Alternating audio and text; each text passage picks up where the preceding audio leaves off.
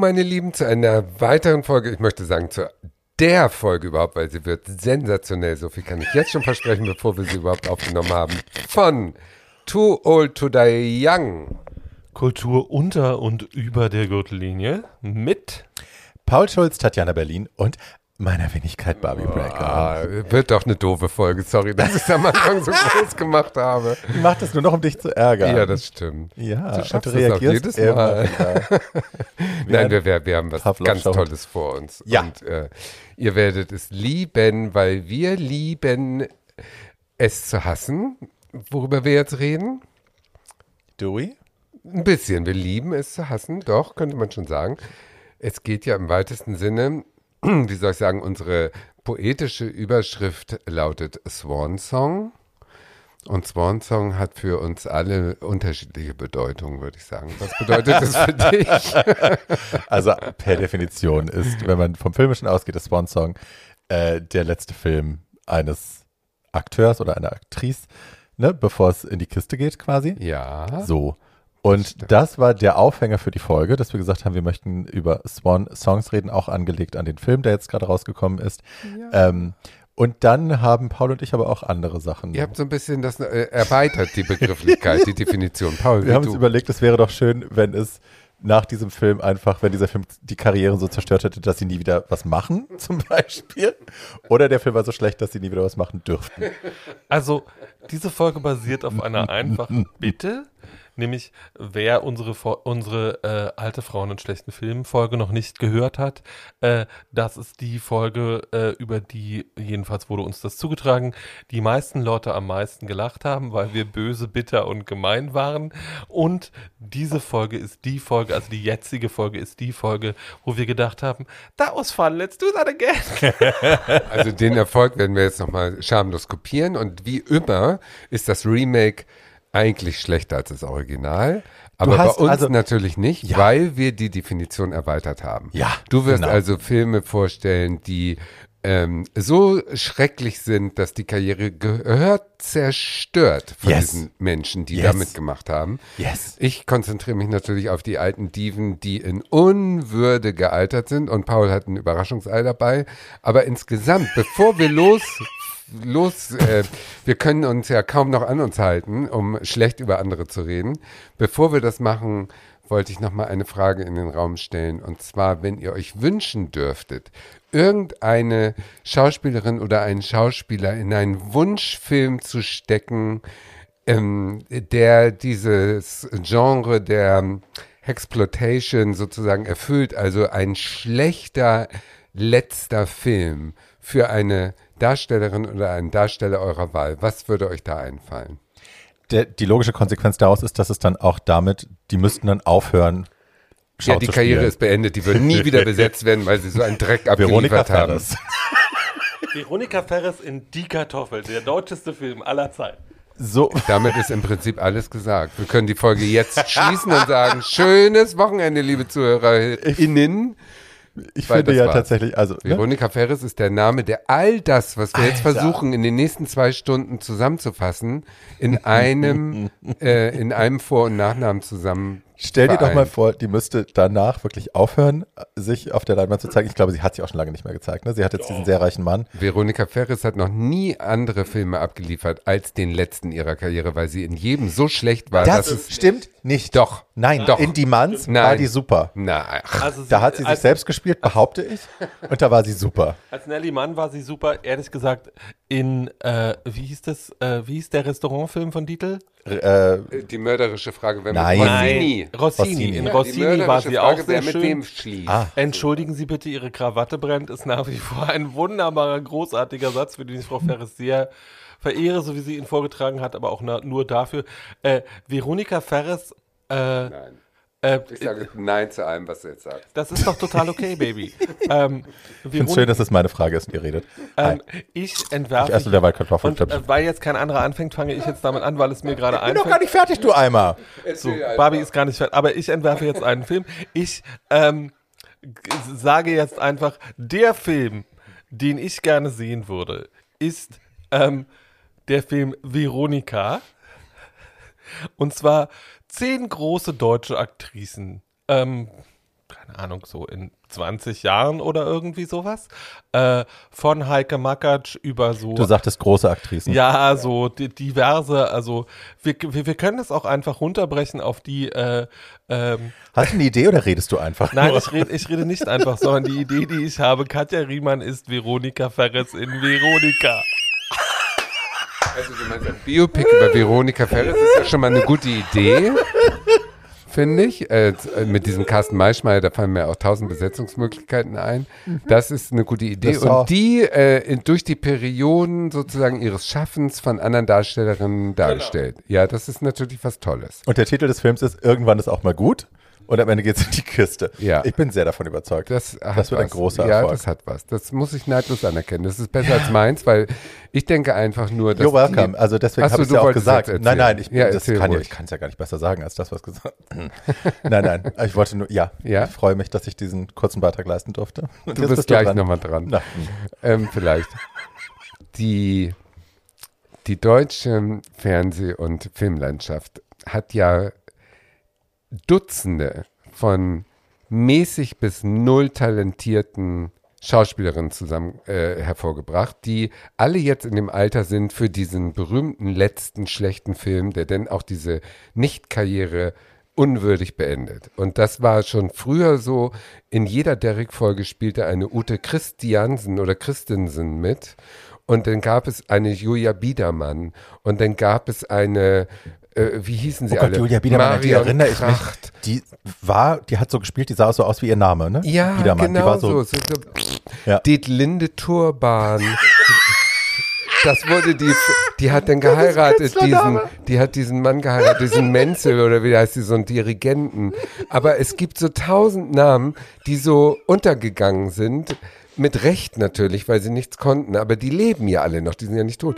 Äh, dazu würde ich sogar erzählen, ähm, eine Schauspielerin, die unter dem richtigen Regisseur gut gearbeitet hat, aber leider hatte sie den nur zweimal, äh, Gudrun Landgräbe, deswegen komme ich gerade drauf mit Rossini. Aber so hat schön. sie mitgespielt.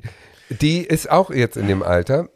Oder Nastasia Kinski ist auch in dem Alter. Oder diese Nosbusch oder wie sie alle heißen. Desiree Nosbusch Nein. großartige Schauspielerin. Ja, finde ich ja nicht. Ähm, all diese völlig überschätzten deutschen Mittelstandsgewächse, die verdienen einen richtig schlechten Film, um sie richtig nochmal in den Orkus zu treten.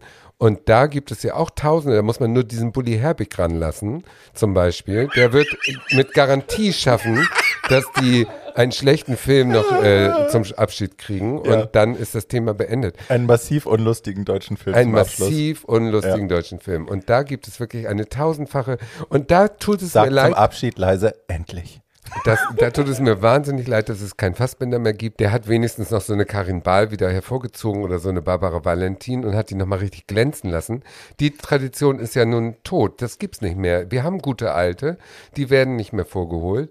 Also muss man die schlechten neuen künstlich und schnell sterben lassen, damit dann auch mal Ende ist mit dem deutschen Fernsehen, weil das ist sowieso Kacke. Das ist so meine Meinung. Tatjana ist für die Ausmerzung der Absolute deutschen Ausmerzung. Schauspiel- Okay, Ja. schön. Ne? So, Paul, und jetzt du?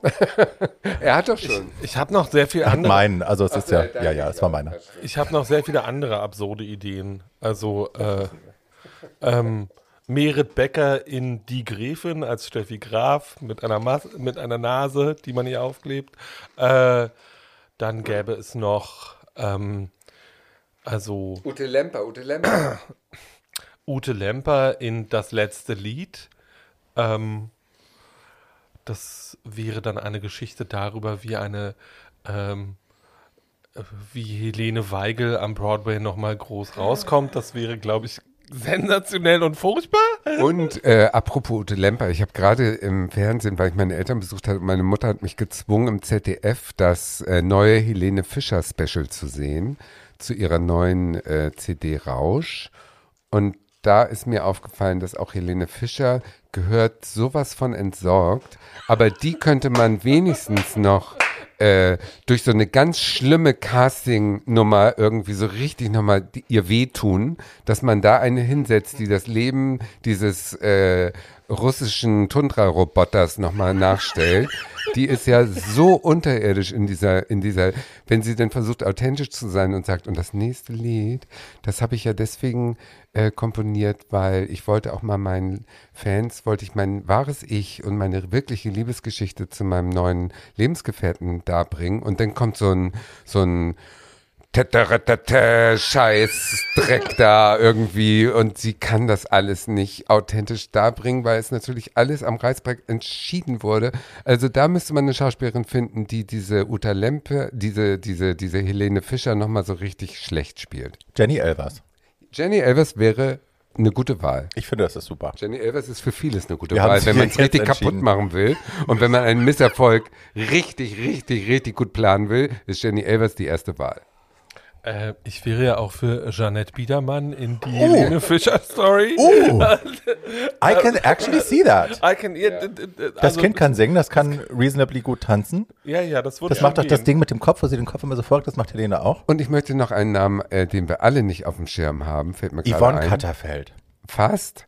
Aber nochmal eine, die jetzt richtig alt ist und die noch einen schlechten Film verdient hat, ist auch Sydney Rome. Kennt ihr noch Sydney Nee. Rome? Sydney Rome, Sydney Rome.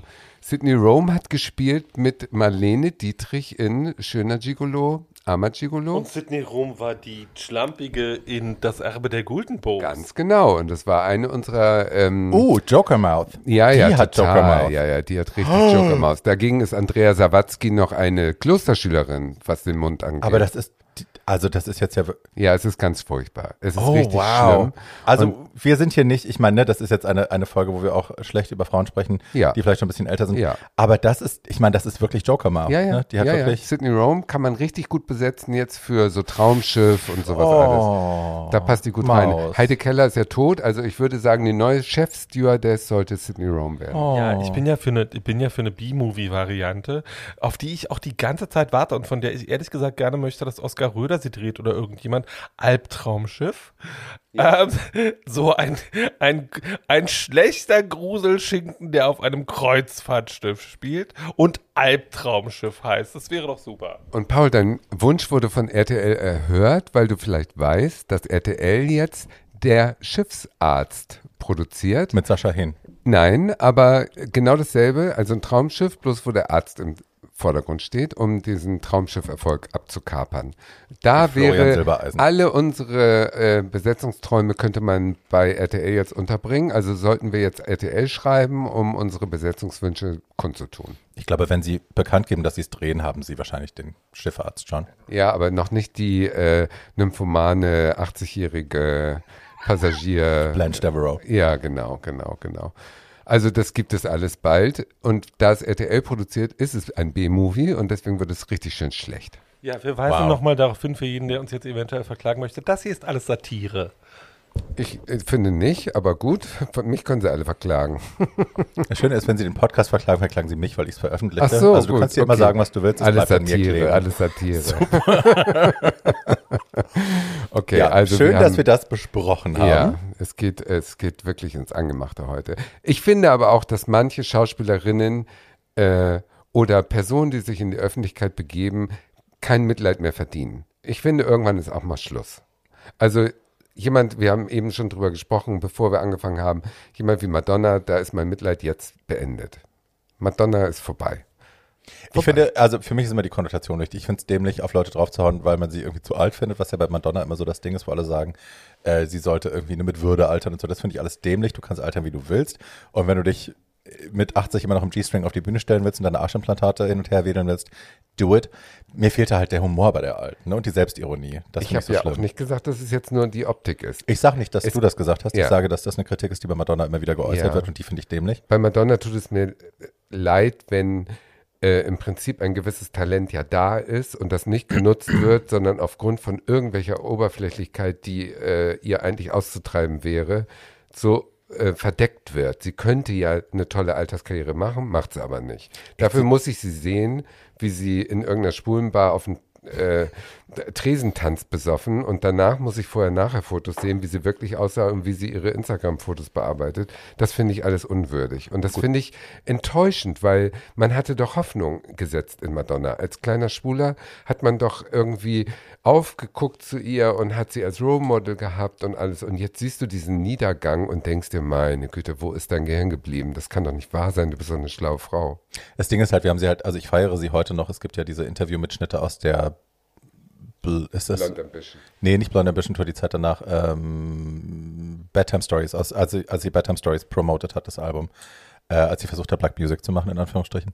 Ähm, da hat sie ein Interview gegeben, wo sie ganz klar über Ageism spricht und auch sagt, äh, dass es ne, dass sie das unerträglich findet, dass das von Frauen erwartet wird, ab einem gewissen Alter die Beine zusammenzuklappen und von der Bühne zu verschwinden und nur noch Angela Lansbury-Klamotten zu hat tragen. Sie recht? Und da hat sie völlig recht. Vollkommen. Das Schlimme ist, man guckt sie heute an und hat das Gefühl, das ist das, was sie da macht, ist verinnerlichtes, verinnerlichtes Ageism in Reinkultur. Ne? Also dieser krankhafte Versuch, das Alter irgendwie zurückzuforcen und so, ich mache das anders, ich bin noch sexy, ich ziehe mich hier noch aus.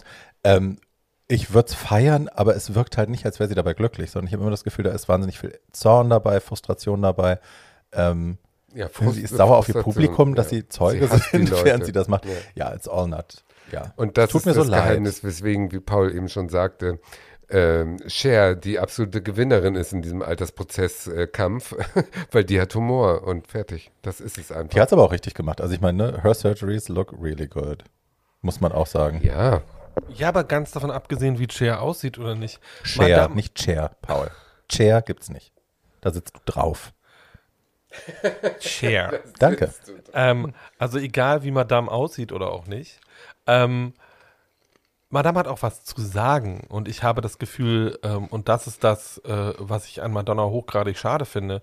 Ich hatte gerade zu der Zeit, wo sie das Sexbuch gemacht hat und äh, wo sie Erotica gemacht hat, ähm, Madame hatte ja immer sowas wie Haltung und eine Message ja. und hatte wirklich äh, einen intellektuellen mhm. Überbau, wo sie auch wirklich was wollte und sich mit Kunst auseinandergesetzt hat und so weiter und so fort. Und ich habe das Gefühl, das ist alles weg. Und sie ist jetzt einfach nur noch ein straffer Willen und der reicht halt nicht. Ähm, und Cher hat äh, Cher hat, hat Sag mal Barbara. Barbara. Nachname? Valentin, keine Nein, Ahnung. Sukova. Sukova. Streisand. Streisand. Das sagt man auch immer falsch. Ähm, Ach, da war sie sehr echauffiert, ne? ja, ja, ja. ja.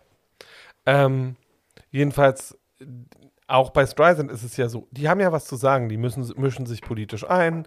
Ähm, ich finde, äh, Streisand hat auch musikalisch seit mindestens zehn Jahren nichts mehr produziert, was bemerkenswert war. Ähm, und äh, der gehen auch so ein bisschen die Ideen aus. Aber ähm, es gibt übrigens keinen Grund dafür, dass Madonna jetzt mal, das haben auch schon ganz andere Leute gemacht, zehn Jahre damit zubringen könnte, ihren Backkatalog aufzuarbeiten und jede B-Seite nochmal neu abzumischen oder irgendwie sowas. Das ist alles möglich, das kann man alles machen und dabei kann man sich überlegen, was man dann machen möchte. Äh, und ähm, ich weiß auch nicht, warum das alles sein muss, weil ähm, Deborah Harry geht auch noch jede Woche in Clubs, ohne dass sie so tun muss, als würde sie noch 22 sein oder irgendwie sowas. Und Deborah Harry sagt auch, it's my face. If I want to have a third nose, I'm gonna have a third nose. Ähm, und lässt sich auch operieren, bis sie blau anläuft. Das ist alles überhaupt nicht das Problem, sondern das Problem ist, wie man öffentlich damit umgeht ähm, und wie viel Spaß oder nicht Spaß, wie Barbie sehr richtig sa sagt, man damit hat. Und ich habe das Gefühl, es gibt jede Menge Frauen, die damit Spaß haben. Und es gibt jede Menge Frauen, ähm, die auch mit über 80 noch irgendwie Freude an dem haben, was sie tun und äh, damit was wollen. Und ich habe das Gefühl, dass Madonna gerade nicht weiß, woraus, was ihr Spaß macht. Sure. Es ist aber auch, ne, das müssen wir fairerweise sagen, es ist äh, ein rein weibliches Problem und auch, dass wir als drei Männer hier sitzen, also ne, als Männer gelesene zumindest, äh, und sich darüber auslassen, was Frauen zu tun haben oder nicht zu tun haben ab einem gewissen Alter, ist problematisch, weil die Diskussion über Männer findet nicht statt in dem Alter. Die können machen, was sie wollen. Und auch wenn das verzweifelt aussieht oder unhumorvoll aussieht, ich, wir sitzen nicht hier und reden darüber. Ich kann meine, ich kann meine Trash-Filme genauso gut mit Männern. Ich sage nur, darüber wird nicht diskutiert und das ist faktisch so. Ja. Also wir können auch, wir können auch äh, Richard Gere in, de, in The Buddhist. Richard Gere sitzt einfach. Wie viele Schwule kennst du, die sich in ihrer Freizeit darüber austauschen, wie Richard Gere aussieht? Zu wenige. No one. Uh, no one. Hexploitation äh, ist nun wirklich auf dem Rücken der geschundenen Frauen und darauf reiten wir heute auch. Fertig aus. Wir müssen uns Little das einfach mal gönnen. Ich habe einen Männerfilm. Du hast einen Männerfilm? Ja. Okay, super. Ich rede auch schlecht über Männer. Ja, ich rede auch schlecht über Männer, aber heute, heute konzentriere ich mich doch ehrlich gesagt eher auf die Frauen. Vielleicht auch, weil mir als, ähm, äh, wie hast du es gerade gesagt, gelesener Mann natürlich der Neid aus den Ohren rinnt, wenn ich hübsche Frauen sehe, weil ich möchte auch so sein. Ich möchte auch alterslos, äh, sexy, die Männer am, ähm, am, am Gängelband hinter mir herzerrend. Weißt du, Tatjana ist ja nichts anderes als der verzweifelte, gescheiterte Versuch, jemals gelesen zu werden als femme fatale, die alterslos die Männer reihenweise abschleppen kann. Barbie bricht gerade zusammen. Um aus Und meinem Lieblingsfilm Scarlett liebes zu Tatjana, ist doch da gar- wurdest du schlecht beraten. Aber liebes Tatjana ist doch gar keine femme fatale. Tatjana ist eine femme mortale. Auf jeden Fall ist das doch der Wunsch, auch gerade von schwulen Männern, dass sie diese alten Dieven so toll finden, dass die eben äh, trotzen den Widerständen und äh, immer weiter den, den Verfall herauszögern und so weiter. Und wir reden heute eben über die Fälle, wo es nicht geklappt hat. Das ist doch schön. Muss auch mal sein. Ja, so. ja. Und wer fängt denn an hier von uns übrigens? Wir haben ja tausende von Beispielen. Barbie hat gerade den Mund voll, Paul kaut auch. Meins ist das Mikro. so einfach ist die Entscheidung. Leute, weil es gibt wirklich in dem äh, Filmkosmos, gibt es doch eine Milliarde Beispiele von Filmen, die wirklich äh, gewählt wurden von gestandenen weiblichen Persönlichkeiten des Films und die sich dann herausgestellt haben als nicht nur der letzte, weil sie dahinter danach dummerweise verstorben sind, sondern auch als absolute Rohrkrepierer. Also richtig, richtig schlecht. Ich habe ja angefangen zu recherchieren. Ich dachte, ich bleibe so ein bisschen im nationalen äh, Kosmos und habe ähm, den letzten Film von Hilde Knef nochmal recherchiert. Witchet. Ähm, ich muss nur sagen, dass Hilde Knef da an der Seite von David Hasselhoff spielt und dann wisst ihr schon, in welche Richtung das geht. Also es ist einfach Wow. der allerletzte Dreck. Man kann zehn Minuten gucken, weg. Joan Crawford, Trock, wo sie eine Wissenschaftlerin spielt, deswegen hat sie die Rolle angenommen, die einen Neandertaler domestiziert. Trash. Da hast du so Weg. toll aber drüber gesprochen in unserer Ja, Frauen schlechten Filmfolge. Das muss man hören. Bette Davis, Wicked Stepmother. Zweite Hauptrolle, Barbara, wie hieß die von Dallas? Carrera. Weg. Ingrid Bergmann, nur eine Frage der Zeit. Mit Liza Minnelli. Weg. Und so könnte ich endlos fortführen. Also, diese ganzen Filme sind so schlecht, dass sie nicht wert sind, darüber zu sprechen. Insofern fange ich an mit einem, hm, wie soll ich sagen, Ah nee, erstmal muss ich erzählen, überhaupt mein super Erlebnis letzte Woche war, dass ähm, die von mir hochgeliebte Joan Collins in Klammern gut im Alter geliftet, soweit, dass sie zwar aussieht wie ihre 90, also sie sagt, sie ist 88, aber sie wird älter sein. Ähm, man sieht die Runzelhaut am Dekolleté, man sieht die uralten Hände natürlich und so weiter, aber das Gesicht ist immer noch so ein bisschen so, dass man ähm, zumindest Alexis aus Denver Clan erkennen kann. Die hat ein, äh, ihre 14. Biografie geschrieben und da ich 1912 schon ihre erste ähm, Past Imperfect gekauft und geliebt habe, habe ich jetzt natürlich ähm, zugegriffen, denn damals musste man ja, wenn man John Collins live sehen wollte, ich erinnere mich noch, äh, sie hat Private Lives in London aufgeführt, ein Jahr nachdem Liz Taylor und Richard Burton das in New York aufgeführt haben. Und sie sagte damals, oh, ich wusste gar nicht, dass die beiden das auch gespielt haben, also sie hat sich schamlos rangehängt an den Erfolg. Und dann habe ich einen Flug nach London gebucht und dann habe ich in irgendeinem Abbruchhaus übernachtet und dann habe ich das da gesehen und das hat mich alles viel Geld und Nerven gekostet, war es natürlich wert, war super. Und heutzutage gibt es ja Livestream. Das heißt, die neue Tour von Joan Collins, die sie mit Graham Norton macht, Ja. gerade aufgrund ihrer neuen Biografie My Unapologetic Diaries, Un Unapologetic. Apolo äh, irgendwas Diaries. Die äh, promotet sie jetzt mit einem äh, One Evening with Joan Collins Tour durch, durch England und äh, die, Origin die Auftaktfolge war in einem Theater in London und der Fragensteller war Graham Norton, den wir ja sehr lieben als ähm, der schwule Allzweckwaffe der Talkmaster, der sie alle auf sein äh, Sofa kriegt. Und da zahlst du 15 Pfund und bist um 19.30 Uhr äh, live zugeschaltet und hast einen besseren Blick als die Reihe 1. Also ich war begeistert. Es hat ruckelfrei funktioniert.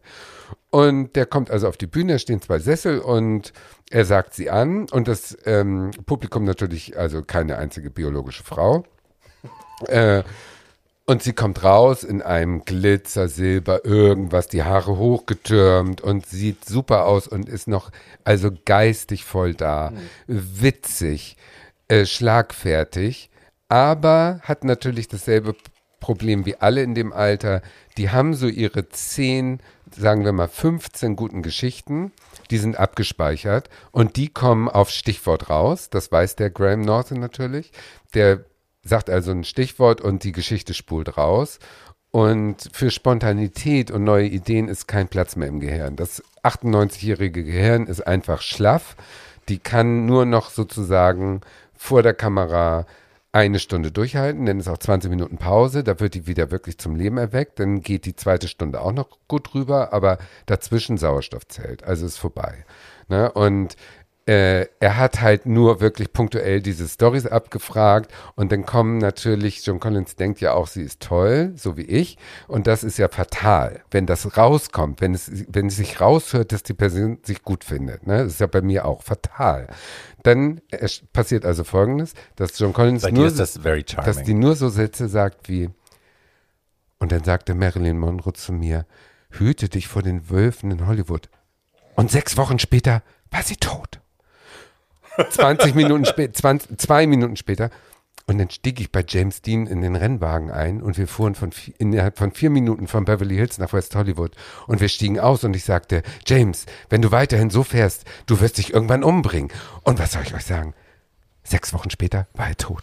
Und nur solche oh. Stories kommen dann. Und das ist natürlich ein bisschen armselig. Das habe ich gerade im privaten Kreis, ohne da jetzt zu weit greifen zu wollen. Aber dass Leute sich so in, nach ja. dem Tod von einer Person in das Leben so reinschreiben. Oh, so peinlich. Peinlich. Peinlich. Und dieses Buch, mein, an, äh, wie heißt es? Apo. My Unapologetic Truth oder ja, Diary? Diaries besteht nur aus Name-Dropping. War das nicht Kolumnen ursprünglich, die sie dann als nee, Buch das war, zusammengefasst ach, hat? Sie, sie lügt natürlich. Sie sagt, sie sagt, dass sie äh, nach Denver hat sie immer abends auf ihren auf ihr Diktiergerät aufgesprochen, was sie erlebt hat und dann habe ich ganz vergessen, dass ich das noch hatte. Das lag jetzt 20 Jahre so rum und dann habe ich gedacht, ach so, vielleicht könnte ich die ja veröffentlichen und ich habe sie unredigiert jetzt nochmal veröffentlicht. So, ja, genau. Also es ist nur Name Dropping. Es ist natürlich amüsant in dem Sinne, aber man kennt ja keine Namen. Äh, das ist ja alles ein, eine, eine Welt für sich und es ist auch nicht so witzig. Aber sie hat natürlich, der Graham Norton hat dann auch gefragt, wer hat dich am meisten verklagt oder wo saßen die Anwälte am meisten dran? Und dann sagt sie ja alles, was Linda Evans betrifft. Und dann geht es natürlich los. Die haut ja Linda Evans einen tief, wie heißt das, Faustschlag in den ja. Unterbauch rein nach dem anderen. Also die Linda Evans Arme wird wirklich Crystal. fertig gemacht. Ja, die arme Crystal. wird wirklich fertig das gemacht. Das ist ja wirklich bei den beiden, also die Dynamik, die sie onscreen hatten, die war ja offscreen leider auch da. Genau so. Es gab, ich weiß nicht, ob ihr, habt ihr das jemals mitbekommen? Es gab ja Legends. Es gab ja, dieses ja, eine großartig. Theaterstück, was für sie geschrieben worden ja. ist, für die beiden, weil sie halt diese Dynamik onscreen hatten. Äh, und die so, darauf, daraus wollte man Kapital schlagen. Und dann haben sie, ich glaube, es war am Broadway, ähm, haben sie dieses Stück für die beiden geschrieben, wo die sich halt in neuen Charakteren, also die hießen anders, die hießen nicht Alexis und Crystal, die hießen ähnlich, äh, wo die sich halt bekriegen. Einfach nur, damit die Schwuchteln im Publikum Ganz sitzen können genau. und sich freuen können. Guck mal, die machen sich gegenseitig nieder. Und ich weiß nicht, ob es die noch gibt. Ich werde versuchen, die zu finden, aber es gab Backstage-Interviews mit John Collins zu Legends, die Promo-Interviews, wo sie über Linda Evans herzieht. Und dann sagt sie irgendwie, also Plastic Surgery, I would never do Plastic Surgery, weil wenn man diese Leute anschaut, und Sie wissen, ich spreche aus Erfahrung, auf Linda Evans anspielend, ja. das ist ja eine Beleidigung für die Sinne und dass man das, dass man das einem zumutet, da in dieses verschandelte Gesicht schauen zu müssen. Und du denkst nur, boah, wie kannst du so gemein sein? Und selber geht sie zu einem Superarzt, weil sie ja. sieht einfach noch gut aus für ihr Alter. Und äh, ja, doch, doch, doch. Das war jetzt ein Live, äh, äh, Livestream. Also die Kamera war schon nah dran und die sieht noch gut aus. Aber sie ist, wie gesagt, 90. Aber Linda Evans wird auch nur fertig gemacht. Also sie sagt, da kommt die da auf die Bühne und hat noch ein Pflaster oben am Lied. Oder sie sagt, die hat nie Theater gespielt und die dachte, das ist wie beim Fernsehen. Man steht und man muss beim Fernsehen so stehen bleiben. Du hast deine Marks und du musst so bleiben, damit die Kamera dich scharf hat. Und Linda Evans hat sich dann nach der dritten Vorstellung wohl angeblich beschwert, dass John Collins immer rumläuft auf der Bühne und so weiter, um da irgendwie Action reinzubringen. Und sie wollte, dass sie auch so stehen bleibt, weil Linda Evans kam auf die Bühne und blieb stehen, weil sie nicht gelernt hatte, sich zu bewegen. Und nur so, die wird, also die, die macht sie nur fertig. Also insgesamt gesehen, ähm, war es eine lustige Einführung. Äh, es wurde nur böse über andere Frauen gesprochen, im Prinzip wie hier, und sie wurde dafür hoch bezahlt. Also insofern war das ein lustiger Abend mit einer alten Schateke, die ähm, immer noch so weit, so gut äh, für eine Überschrift gut ist. Aber das wollte ich eigentlich gar nicht erzählen, weil jetzt komme ich zu meinem ersten Film. Aber den mache ich kurz. Du bist ja erst eine halbe Stunde in der Folge. It's fine. Von diesen Frauen, diesen Kalibers von ähm, Joan Collins, also eine geliebte Volksschauspielerin, die ihre 80 überschritten hat, gibt es ja in Deutschland nicht mehr so viele, seitdem Heidi Kabel tot ist. Und Helga Feddersen, hab sie selig. Damals aber, und wir reden jetzt von dem Jahr 1988, gab es noch welche aus grauer Vorzeit, die von einem findigen Regisseur zusammengesammelt wurden. Und der hieß Peter Schamoni. Und der hat ich meine, das deutsche Hollywood der 40er Jahre, ihr werdet es wissen, vielleicht aber auch nicht, das war die UFA in Berlin. Das war also die, äh, die große Nazi-Propagandamaschine in den 30er und 40er Jahren die hatten damals ähm, mit Marlene Dietrich in den Endzwanzigern angefangen bis zu Zara Leander, End-40er. Da haben die große Namen Ullmann. gehabt in Deutschland und äh, haben eine Filmindustrie gehabt, die durch den Krieg dann kaputt gegangen ist. Und diese ganzen alten, äh, diese damals großen Stars in den 40er Jahren, die sind ja dann alle irgendwie unauffällig gealtert in den 50er, 60er und 70ern und waren vergessen. Und dann hat Peter Schamoni die alle mal rausgeklaubt und hat einen Film mit denen zusammen gemacht und der Film heißt Schloss Königswald.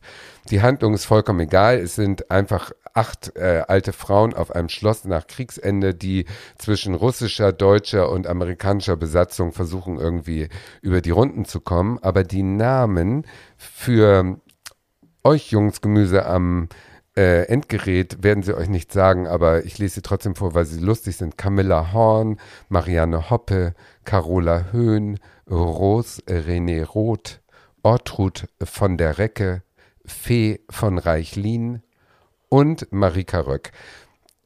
Das ist so für Kenner der UFA und der deutschen Filmstars dieser Zeit ist es so, dass du jetzt acht Namen sagst und bei dem neunten zucken alle zusammen, als ob sie Zahnschmerzen haben. Weil Marika Röck ist die Jenny Elvers ihrer Ich habe Generation. bei Marianne Hoppe schon gezuckt. Na, Marianne Hoppe war toll. Das war eine böse Lesbe, die. Ja, aber Gründgens ja, so. ja, also ja, ja, ja, ja, die, die mit Gründgens, einem äh, homosexuellen, bösen Emporkömmling verheiratet war und die zum Schluss an wohlverdienter Demenz gestorben ist, aber die zwischendurch noch eine gute Theaterkarriere, die hat noch Hamlet gespielt, als sie schon gar nicht mehr wusste, wer sie ist. Also das hat sie alles hier noch in Berlin gut gemacht. Ja, die hat immer Männerrollen gespielt, weil sie war ja eine böse Lesbe. Aber Bitte nicht sagen, sie war eine böse na, eine Lesbe, weil wir wissen, sehr nette, wie tolle Lesbe. Ah, Aber sie war böse. Marc, lasst mich bitte alles schlecht reden heute. Das ist heute die Folge dafür. So. Aber Marika Röck war die Jenny Elvers in ihrer Generation talentlos, aber mit einem vollkommenen, mit einem Frohsinn und einem Selbstbewusstsein gesegnet und mit der, mit der körperlichen Voraussetzung zu Tanz und Beine schmeißen. Also Marika Röck hat ähm, aus Ungarn kommt, äh, eine Karriere gemacht als Tanzmädel, als Tanzmariechen sozusagen. Und die war aber immer so, so frisch, so bur buschikos, so äh, ungekünstelt, dass sie allen natürlich total auf die Nerven gegangen ist. Und als da der Vorhang gefallen war nach dem Krieg, da war auch eigentlich, waren sie alle froh. Und nun kam die nun wieder hoch und war in diesem Film mit gecastet und hat diese vornehmen Damen, die alle wirklich fein gealtert sind und irgendwie ihre äh, distinguierten Charaktere so rübergerettet haben, die hat die alle an die Wand gespielt, nur dadurch, dass sie sofort anfing, ihre Beine zu schmeißen und in Szenen, wo das auch nicht verlangt war, plötzlich loszutanzen oder zu kreischen, ich habe ja äh, Paprika im Blut, was auch einfach der Regisseur nicht verhindern konnte. Die hat das einfach so reingesagt in den Text, die hat sich nicht an den Text gehalten und hat das so reingekreischt und hat plötzlich angefangen loszutanzen und so. Also die muss denen so fürchterlich auf die Nerven gegangen sein. Das macht den Film amüsant. weil es sind wirklich, äh, ja, völlig egal, wie, wie, wie man den Film findet. Alleine diese Riege dieser uralten Schateken und dann Marika Röck in ihrem letzten Film zu sehen, wie sie da alle nervt und die Augen nur noch gerollt werden, das ist es wert, den nochmal rauszukramen, wenn man ihn irgendwo findet. Es gibt ihn, glaube ich, nur noch als äh, DVD im Ramschladen. Aber das ist auf jeden Fall ein kurzweiliges Vergnügen für Fans von Marika Röck großes, großes Kino. Bitte ich schön. bin äh, sehr gespannt. Ich werde ihn niemals anschauen, aber ich freue mich, dass du das so hübsch erzählt hast. Ja, ich kann das nur Ich freue mich über deinen schönen Anhänger. Ähm, ich kann das nur bestätigen. Ich werde diesen Film auch nie sehen, aber es war schön davon zu hören. Ja, super, Paul. Ach, ich bin dran. Sonst, sonst erzähle ich noch eine Nee, nee, nee, nee, nee, nee, nee, äh, nee. Geschichte. Paul, Paul, Dankeschön. Paul, Paul. Ähm, wäre auch eine schöne Altersrolle für irgendjemanden, die alternde Marika Röck. Äh, Das kann auch für Jenny Ferres. spielen. Center, Homo Center, die kommt doch ins Alter von Homo Center jetzt bald. Ihr Wer? kennt doch die Homo Center Werbung Ja. aus den 70ern. Das war Marika Röck. Na guck, das, das war ihre größte Rolle. Das kann Jenny auch Ja. machen. Ja, aber natürlich. Ja, ja. Ähm, ja, Veronika Ferres ist Marika Röck, würde ich ja auch sehr genießen. Ähm, aber egal. Ähm, der äh, erste Film, über den ich heute spreche, ist, ich habe das schon bei der Vorbereitung den Mädels gestehen müssen, jetzt bevor wir angefangen haben, die Sendung aufzuzeichnen, für mich eine große Überraschung gewesen, weil ich ihn als absolute Katastrophe abgespeichert hatte und ihn dann in Vorbereitung dieser Aufzeichnung heute Morgen nochmal gesehen habe und davor saß und dachte, das ist eigentlich auf seine ganz eigene Art ein komplettes Meisterwerk.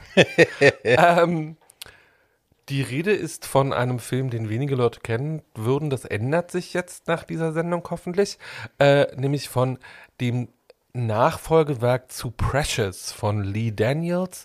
Der Film hieß The Paperboy und ähm, hat eine Besetzung, die sich mit dem riesigen Erfolg von Precious seinerzeit erklären lässt, der ja für mehrere Oscars nominiert war.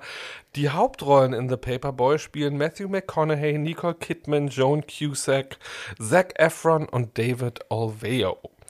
Der ähm, ähm, und die Handlung von The Paperboy ist so absurd, dass ich jetzt versuche, sie in zwei Minuten zusammenzufassen. Ich äh, bitte mir nachzusehen, wenn mir das nicht gelingen sollte. Also, ähm, äh, äh, äh, Zac Efron spielt den jüngeren Sohn einer Familie von Südstaatlern in Florida, circa 1965.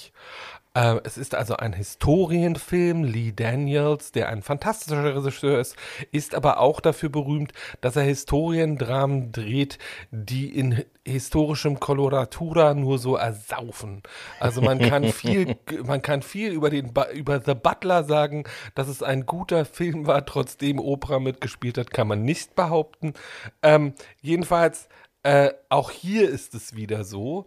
Ähm, ich, bevor ich versuche, die Handlung zusammenzufassen, erzähle ich kurz, äh, wie der Film in Warum Cannes. rollst du denn jetzt dein R? Bist du Nadel Röck, oder Marika Marika Röck? Röck. Nadel. Ähm, siehst du, der Geist von Marika Röck ist in mich gefahren. ähm, Paprika im Blut. Nein, ich habe keine Paprika im Blut, ich habe Guacamole. Guacamole hat sie die im gerade Blut. essen. Aha, Ähm, deswegen. Ähm, jedenfalls, Precious war der große Nachfolgefilm. Äh, äh, äh, äh, The Paperboy war der große Nachfolgefilm zu Precious, basiert auch auf einem hervorragenden, wirklich guten Roman von Peter Dexter, einem äh, gut beleumundeten Romancier und Drehbuchautor aus Hollywood und hatte Lee Daniels und all diese Stars attached ähm, und lief dann in Cannes. So, äh, das, was in Cannes, und alle dachten irgendwie, nachdem sie Precious gesehen haben, der ein absolutes Meisterwerk ist, das wird jetzt hier aber ganz was Tolles. Ähm, was dann passierte, war, dass viele ernstzunehmende Kritiker, und in Cannes ist nun wirklich so die Creme de la Creme der internationalen Filmkritik vertreten, äh, in dieser Pressevorführung saßen, äh, bei der der Film beurteilt werden sollte, und nach 25 Minuten anfingen zu buhen im Kino. Ernstzunehmende Filmkritiker. Immer ein gutes Zeichen. Und, äh, die, und damit auch nicht wieder aufhörten. Diese, ähm, diese, dafür ist der, und dann wurde der Film, weil er relativ früh im Festival gelaufen ist, ähm, zu einem Wortwitz, noch bevor er an irgendwelchen Kinos angelaufen war. Und das tat der internationalen PR für diesen Film überhaupt nicht gut. Komisch. Ähm, er war, also ein Peter Travis, mein, einer meiner Lieblingsfilmkritiker vom Guardian, schrieb äh, maybe the worst film of the decade. Ähm, ähm, Finde ich, wie gesagt, überhaupt nicht. Dieses, äh, dieses Buhn wurde durch eine einzige Filmszene aufgelöst, die man sich, äh, ich sage jetzt einfach, was passiert. Nicole Kidman pullert Zac Efron ins Gesicht. So, ähm, Also das ist jetzt in ist, Berlin in Berlin du da ist jetzt jetzt in Berlin keine ist, ist, ist jetzt in Berlin nicht weiter bemerkenswert. In Cannes in einer Pressevorführung war nicht so. Maybe. Also das passiert aber auch nur, weil Zac Efron vorher von Feuerquallen angegriffen worden ist. Und das wissen wir seit Friends. So, ja, das ist also, also das ist eigentlich, das ist jetzt eigentlich keine böswillige oder sexuell aufgeladene Aktion, obwohl ihr der wunderbare Satz voraus, also irgendwie Zac Efron wird von so mehreren Schnepfen in Bikinis angestaunt, während er aus dem Wasser kraucht und von Feuerquallennamen übersät ist und ähm, dann äh, die bieten sich dann an, ihn auch anzupullern und dann sagt Nicole Kidman den wunderschönen Satz: If someone's gonna piss on me, on him, it's gonna be me. Und dann Ich glaube, das will ich sehen. ähm, den möchtest du schon deswegen sehen, weil Nicole Kidman in diesem Film etwas macht, zu dem ich nie gedacht hätte, dass sie in der Lage ist. Nicole Kidman spielt Elke Sommer. Also Nicole, Nicole Kidman spielt, also Elke Sommer in ihrer guten Zeit in den 60er Jahren, Nicole Kidman spielt eine dumme, großbrüstige, zutiefst blonde, übersexualisierte Frau, die in diesen Film eingeführt wird, weil sie einem äh, jemandem, der der- einem schwer negativ beleumundeten Mörder im Knast, der von äh, John Cusack gespielt wird, immer Briefe schreibt und ihn gerne heiraten möchte. Also Nicole Kidman ist eine von diesen Frauen, die Schwerverbrechern Briefe schreiben. Ähm, es gibt auch eine unfassbare Szene, also äh, dazu muss ich jetzt kurz, also erst gibt es Zac Efron, der ist der jüngere Sohn dieser Familie, der, das ist eine Zeitungsdynastie, die irgendwie so ein Provinzblatt haben und da äh, äh, äh, viel Medienwirbel verursachen können in der Gegend.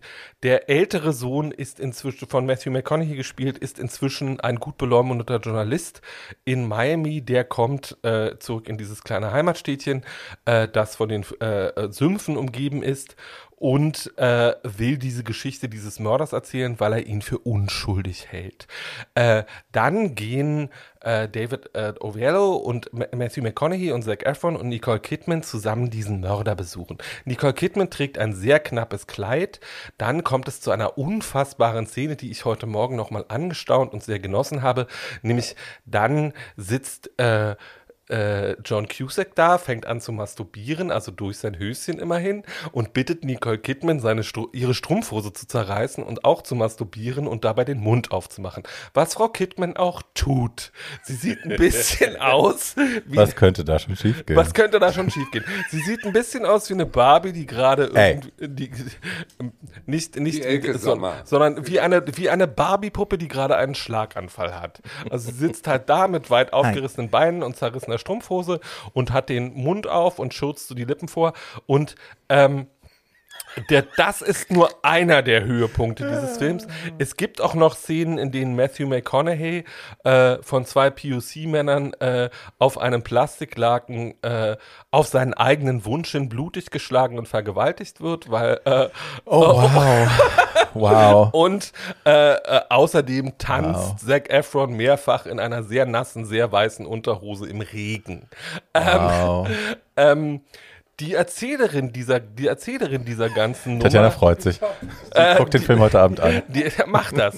äh, die Erzählerin dieser ganzen Nummer ist jemand, den wir alle sehr lieben, nämlich die wunderbare und als Schauspielerin meiner Meinung nach komplett, komplett unterschätzte Macy Gray, ähm, die, äh, Also, Sängerin. die Sängerin. ja, ja.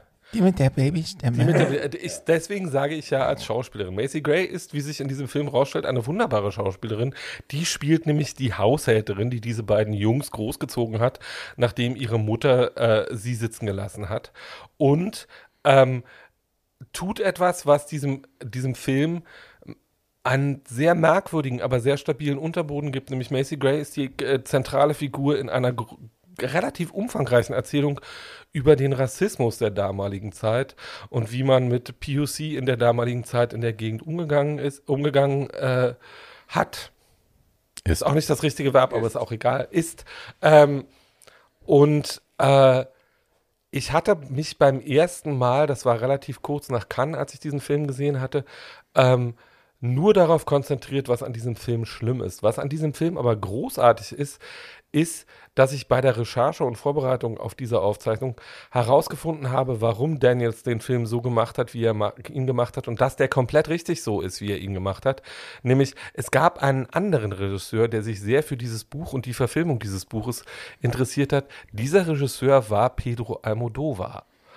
Und Lee, Lee Daniels hat einen Pedro Almodovar-Film gedreht. Und wenn man The Paperboy nicht als Lee Daniels-Film guckt, sondern als Pedro Almodovar-Film in seiner ganzen Campness und in seiner ganzen Übersteigerung und in dieser ganzen kompletten Übersexualisierung und in dem albernen, aber sehr sexualisierten Umgang, der darin mit männlichen Körpern betrieben wird und in seiner Farbgebung, dann ist es ein absolutes Meisterwerk. Also, äh, The Paperboy ist der beste Almodovar-Film, den Almodovar nie gedreht hat. Ähm, Das sind immer noch 20 Zentimeter. So. But hey. ja, aber äh, also sagen wir mal so, Almodovar hat es ja immer noch nicht hingekriegt, sein englisches Spielfilmdebüt zu geben. Das ist, wird ja nun seit fast zehn Jahren angekündigt. Ähm, und wenn es irgend, wenn es äh, so, wenn es einen Film gibt, der das hätte sein können, dann ist es The Paperboy. Und ich glaube, den kann man mit schockstarren Augen angucken, wenn man einen wirklich guten Film erwartet. Wenn man was angucken will, was sehr intelligent ist und mit Campen Versatzstücken spielt, dann kann man damit wirklich sehr viel Freude haben. Äh, auch wenn das, was Frau Kidman da macht, eigentlich gut dazu geeignet gewesen wäre, ihre Karriere zu beenden, hat es aber nicht. Das schafft sie jetzt mit I Love Lucy, hoffentlich.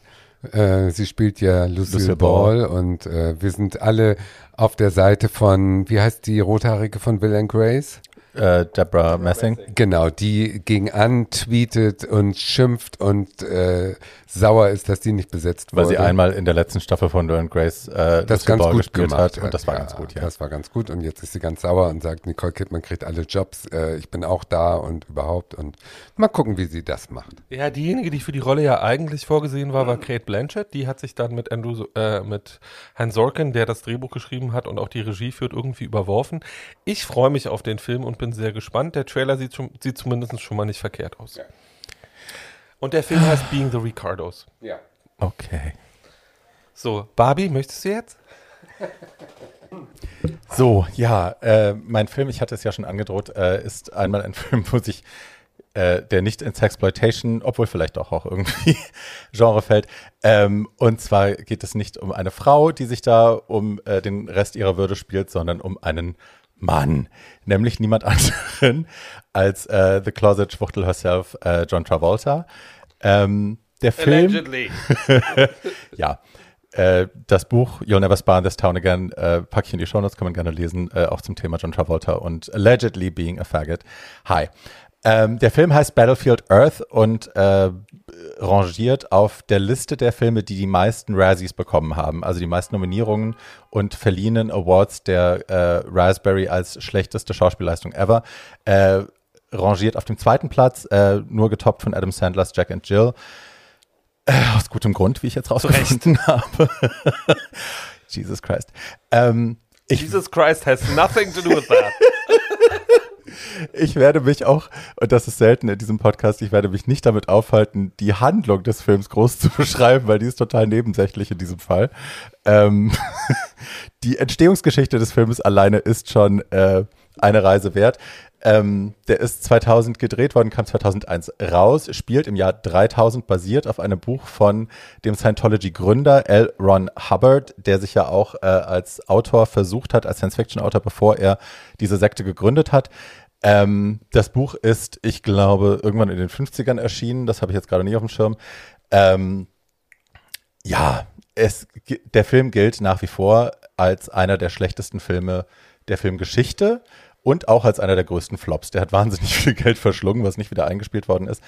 Ähm, so, das Buch, jetzt hier habe ich es, 82 ist das Buch erschienen, Ähm, und kurz danach hat man dann versucht, äh, ne, die Filmrechte zu verkaufen, weil das war sein großer Wunsch, dass das vor seinem Tod noch, also L. Ron Hubbard hat sich das gewünscht, dass es vor seinem Tod noch äh, zu einem Film kommt. Das war ihm zu Lebzeiten nicht mehr beschert. Der Film ist, wie gesagt, erst 2000 äh, gemacht worden. Und ähm, John Travolta, der ja großer Scientology-Anhänger ist, hat es dann auch äh, immer wieder auf eigene Faust irgendwie versucht, das Buch irgendwo anzubieten. Und immer wieder haben es irgendwelche Film, äh, Filmproduktionsfirmen, auch große, haben sich die Rechte gesichert, um sie kurz danach wieder abzustoßen, weil ihnen klar geworden ist, um Gottes Willen, das geht auf gar keinen Fall. Ähm, also MGM war eine Zeit lang involviert, 20th Century Fox war eine Zeit lang involviert. Äh, und immer wieder ging das Buch zurück, weil man gesagt hat, nee, auf gar keinen Fall. Also das ist äh, hier, das ist Scientology-Propaganda am Ende des Tages, wenn wir ehrlich sind. Äh, das Buch ist total naiv erzählt, es ist total dünn, der Plot ist für den Arsch. Äh, und die, die Special Effects, die vorgesehen sind in diesem Film, sind auch, äh, werden viel zu teuer für uns. Die können wir fast gar nicht produzieren. Ähm, zumindest nicht mit dem, was wir voraussehen können, was dieser Film wieder einspielen wird. Äh, 1998 hat es dann Franchise Pictures gekauft, eine relativ kleine Produktionsfirma im Vergleich zu den anderen, die schon involviert waren. Ähm, Travolta hat äh, sich dazu bereit erklärt, zu, für eine verminderte Gage bei diesem Film mitzuwirken, hat auch als, Produktio äh, als Produzent ähm, mitgearbeitet und hat fünf Millionen seines eigenen Vermögens da hineingestopft, weil er irgendwie sicher war, das müsse ähm, gemacht werden. Und äh, Travolta war ja auch schon gescheitert. Ne? Der war ja da schon vom ursprünglichen Sexsymbol während äh, der Grease und Staying Alive und was weiß ich, was er alles gemacht hat, Zeiten ähm, der war ja dann schon zu einem irgendwie tragisch gealterten, äh, man munkelt, sie ist homosexuell, Mann mit einem schlechten aufgesprühten Toupet, Toupet äh, hatte er sich ja schon gemausert und den wollte keiner mehr sehen. Und dann hat er durch Pulp Fiction einen Überraschungserfolg gehabt. Und ähm, danach hat man dann gesagt, alles klar, okay, äh, wir trauen uns da jetzt ran, weil Travoltas Star Power ist jetzt wieder groß genug. Wir versuchen diesen Film zu produzieren. So. Ähm, dann, äh, ja, er wollte Tarantino unbedingt als den Regisseur gewinnen. Tarantino hat gesagt, spinnt ihr? Never gonna do this. Und dann haben sie äh, Roger Christian verpflichtet als Regisseur, der tatsächlich 77 schon äh, einen Oscar gewonnen hat für seine Arbeit als Art Director bei den, äh, einem der ersten Star Wars Filme oder ich glaube sogar dem ersten Star Wars Film, was man später auch im Film sieht, also diese Split Screen, also nicht Split Screen, sondern diese Filmüberschnitte von Szene zu Szene, wo äh, von der Mitte des Bildschirms aus sich der Bildschirm teilt und nach außen geht, was man in Star Wars ja ständig sieht, was auch einen großen Wiedererkennungswert hat. Ähm, das sieht man auch ständig in diesem Film. Das tut ihm aber nichts Gutes, ehrlich gesagt, sondern es erinnert nur einen daran, was, äh, ne, wie Filme halt aussehen, wenn sie schlecht sind. Oder wie sie aussehen könnten, wenn sie besser gemacht wären. Ähm, dieser Typ hat diesen Film angenommen, ja, und es ist einfach ein riesengroßes Fiasko. Jonathan Ross, ein äh, Filmkritiker, hat nach Erscheinen, das ist die einzige Filmkritik, die ich hier erwähnen werde, aber einfach auch, weil sie so auf den Punkt ist, im Daily Mirror geschrieben, äh, ich finde alles an Battlefield scheiße. Besonders aber die Musik, die Dialoge, die Special Effects, aber auch den Anfang, die Mitte und das Ende. Sehr schön. Ja, vor allem auch das. Ähm, wenn ich den Film jetzt versuchen müsste, runterzubrechen, storytechnisch, äh, es handelt sich, also wie gesagt, es spielt im Jahr 3000. Die menschliche Rasse ist durch den nuklearen Holocaust oder so an äh, den Rand des Ex der, der Existenzgrenze irgendwie ge gebracht worden. Die ganze Welt ist so verseucht durch Nuklearkatastrophen, dass man eigentlich nicht mehr existieren kann. Man existiert nur noch in so äh, Neandertal-artigen äh, kleinen Zusammenschlüssen und ähm, alles menschliche Wissen ist verloren gegangen. Man erinnert sich nicht mehr an die Geschichte, was die Menschheit eigentlich mal konnte, wer wir waren und so. Das existiert alles nicht mehr. Also es gibt immer wieder Szenen, wo sie auch dann zum Beispiel, ich glaube, durch äh, Manhattan reiten oder laufen und ähm, mit nichts, was da steht, können sie irgendwie was anfangen. Also das, das ist dann auch so ein neuer Teil der Folklore, dass man sich einbildet. Also zum Beispiel Statuen stehen da von irgendwelchen Staatsmännern, ne, wie sie halt da so rumstehen in New York. Ähm, und die, also die Neandertalartigen Überlebenden bilden sich dann also ein oder glauben dann eben, das sind äh, Götter, die erstarrt sind im, in Prozess zu tun, was sie eben so tun als Götter und sie wurden von größeren Göttern dann irgendwie quasi eingefroren. So erklären sie sich Statuen zum Beispiel. Also es ist alles Hanebüchner Blödsinn. Ähm, ist, also als Maskenbildnerin, ich bin ja gelernte diplomierte Maskenbildnerin, ist dieser Film ein gefundenes Fressen an Continuity-Fehlern. Du hast wirklich von Szene zu Szene sind alle Frisuren immer unterschiedlich. Alles ist scheiße aufgetragen. Du hast weiß gewordenen Mastix. Ähm, also ne, alles ist so ganz schlimm und man denkt sich die ganze Zeit nur, um jetzt Paul zu zitieren, das muss doch jemandem aufgefallen sein. Aber offensichtlich waren viele Menschen an diesem Film beteiligt, die ähm, wahrscheinlich gedacht haben, take the money and run oder äh, wir machen das hier für Scientology und irgendjemand wird es schon kaufen, keine Ahnung. Aber man kann eigentlich nicht glauben, dass das wirklich alles so passiert, wie es passiert. Ähm, ja, und diese Menschen, überlebenden Reste quasi äh, haben zwar alle perfekt gegroomte Drei-Tage-Bärte, obwohl sie keine Elektrizität mehr haben. Ähm, sie haben wilde Flechtfrisuren und so, Dreadlocks. Hm, hm, hm. Ähm, und stromern da eben rum und versuchen irgendwie zu überleben. Und dann plötzlich taucht, äh, ich habe gedacht, es ist John Travolta, aber man wurde eines Besseren belehrt, aber ne, es taucht eine Gestalt auf plötzlich, ein Alien, wie sich dann später herausstellt, äh, die die Erde heimsuchen, um hier die letzten ähm, Goldressourcen irgendwie zu plündern und die teleportieren sie dann auf ihr Schiff oder auf ihren Heimatplaneten. So genau habe ich da nicht, äh, ich habe es mir, mir nicht aufgeschrieben. Ähm, so, und die, diese Person taucht auf und also man sieht nur so Silhouetten, man sieht erstmal nur so Schatten und Silhouetten und man, äh, man sieht großartige, lange, manikürte Fingernägel, man sieht sehr großes Haar mit so einem Beehive hinten drauf. Also man denkt sich, okay, wow, she's dressed. Äh, bodenlange, wallende Gewänder und sehr klobige, große Plateauschuhe. That's all you see. Und man denkt sich halt so, okay, entweder es ist John Travolta und die freut sich nach Hairspray immer wieder eine richtige Drag-Rolle zu haben oder davor. Ähm, ist es aber nicht, ist einer von diesen Aliens, aber die sehen alle so aus. Also alle diese Aliens haben diesen komischen Look mit dieser wahnsinnig vergrößerten Stirn und so einem riesengroßen Haarteil hinten drauf. Ähm, und diese manikürten großen Nägel. Sie haben auch sechs Finger an jeder Hand. Das macht alles totalen Sinn. Äh, und diese Plateauschuhe. Und dadurch wirken sie halt sehr, sehr groß und äh, beeindruckend. ja. Ähm, und also ich habe irgendwann, ehrlich gesagt, ich habe den Film irgendwann ausgemacht, weil ich gedacht habe, I cannot watch this. Mir tut das Gehirn schon weh. Es sind so viel Löcher in der Story. Es ist so viel auch Rassismus in diesen, in diesen Geschichten angelegt. Also die Überlebenden sind alle weiß, bis sie dann irgendwann in der Kolonie sind. Die Bösen ist natürlich sofort einer von den beiden zwei Bösen, die man als erstes sieht. Einer von denen ist natürlich schwarz. Ähm, also so, ne? Und es ist alles einfach totaler Schwachsinn und es tut einem weh, das zu gucken. Aber was toll ist, ist die Situationskomik. Also man schaut sich dieses Ding an und man muss wirklich an jeder Stelle muss man irgendwie lachen, weil es so grottig ist und nicht zuletzt auch aus diesem Grund hat dieser Film äh, ein, ein Cult-Following auch äh, generiert von Leuten, die eben immer auf der Suche sind nach den schlechtesten Filmen. Ähm, wenn man sich auf diese Suche begibt, taucht immer wieder The Room auf. Ich weiß nicht, hat einer von euch jemals The Room gesehen? Ja. Ist es der schlechteste Film aller Zeiten? Ich weiß es nicht, ich war sehr bekifft. okay. Aber ja, er wird oft mit The Room verglichen, weil die, die Dialoge so unfreiwillig komisch sind, weil das Acting so schlimm ist. John Travolta hat so eine Fake-Lache durch den ganzen Film weg, die einem, also mir zieht's die Haut vom Nagel, wenn er so lacht, weil ich immer denke, ah, cringe, du bist zu schlimm, du bist zu schlecht. Ja, es wird einfach nicht besser. Ich habe es irgendwann ausgemacht und äh, ehrlich gesagt möchte ich auch nicht, dass ihr euch den Film anschaut. ich packe ihn trotzdem in die Shownotes. Ich kann aber sagen, es ist für mich ein Film, der äh, gut das Ende einer Karriere begründen könnte. John Travolta hat danach auch nicht mehr so wahnsinnig viel gemacht äh, auf, dem, auf dem großen Screen. Und äh, ich finde, das kann man auch dabei belassen. So. Der Arme. Nö. Ja gut, der kann es ja auch nicht, ne? Der hat es nicht drauf. Ist kein guter Schauspieler, sagen wir mal so. Also nee, aber es ist ja nicht nur das Schauspiel, also wirklich gerade so haartechnisch, diese, diese Anschlussfehler, es ist, ne, der ist in der einen Szene halt dieser andere Typ, der, der, der Held quasi, hat so eine so viel ganz wilde Haare und vorne hat er so zwei kleine Zöpfchen dazwischen. In der nächsten Szene, die direkt im Anschluss ist, hat er zwei dicke Zöpfe links und rechts vom Gesicht geflochten, wo alle Haare drin sind und hinten dran nur noch so ein Fetzelchen. Dann hat er in der nächsten Szene, siehst du, er hat eigentlich einen Kurzhaarschnitt und sie haben da so ein paar eilige Extensions reingeklebt. Und du siehst es halt alles komplett, dann schneidet er sich Haare vom Oberkopf ab und gibt die jemandem.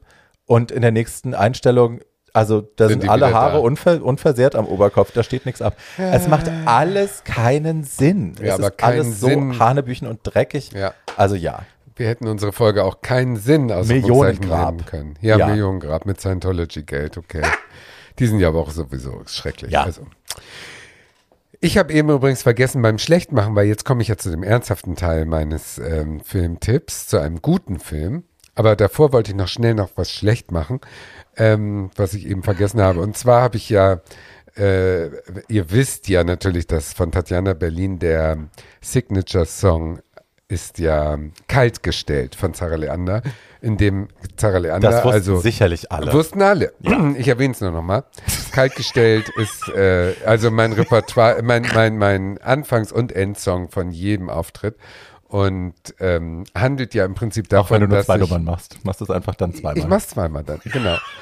Und handelt ja nur davon, dass Sarah Leander also darüber singt, wie sie sich kaltgestellt fühlt. Äh, äh, in Klammern, sie hat den Song aufgenommen äh, Anfang, Mitte der 50er, als sie in Deutschland aus gutem Grunde kaltgestellt war und auch in Schweden Auftrittsverbot hatte. Ja.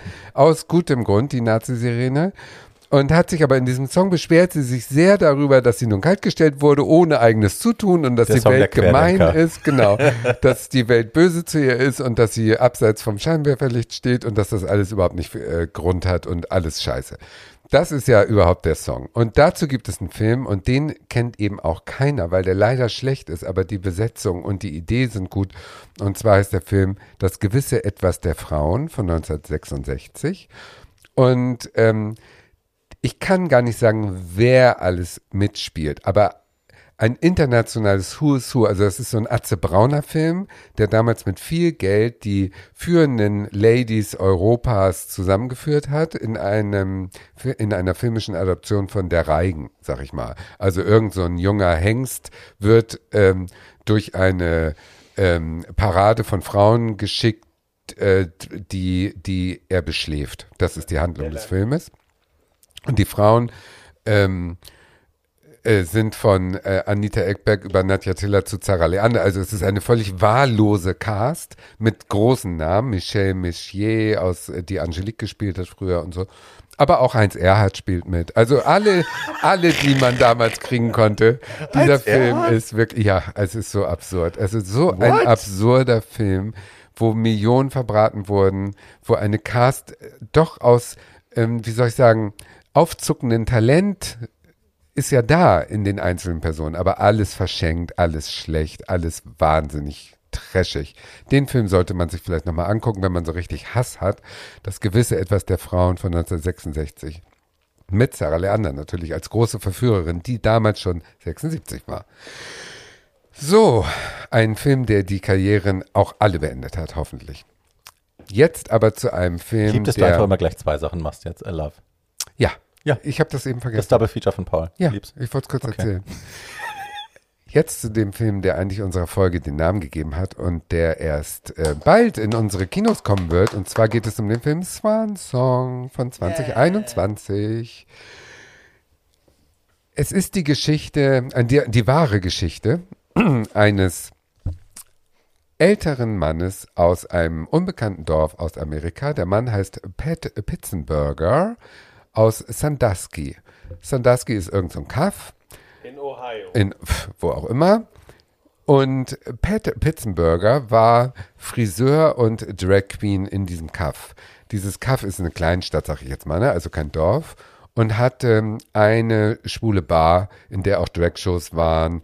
Und dieser Pat war ein vom Zeitgeist völlig unbeleckter, selbstbewusster, supertuntiger Typ, der in diesem Pub abends nach Feierabend aufgetreten ist, talentfrei und der in seinem kleinen Friseursalon den Mittelpunkt der Welt gebildet hat und der dadurch, dass er eben in diesem Pub so eine kleine schwule äh, Community sozusagen aufgenommen hat in den 60er Jahren, als es eben noch ein Safe Space war.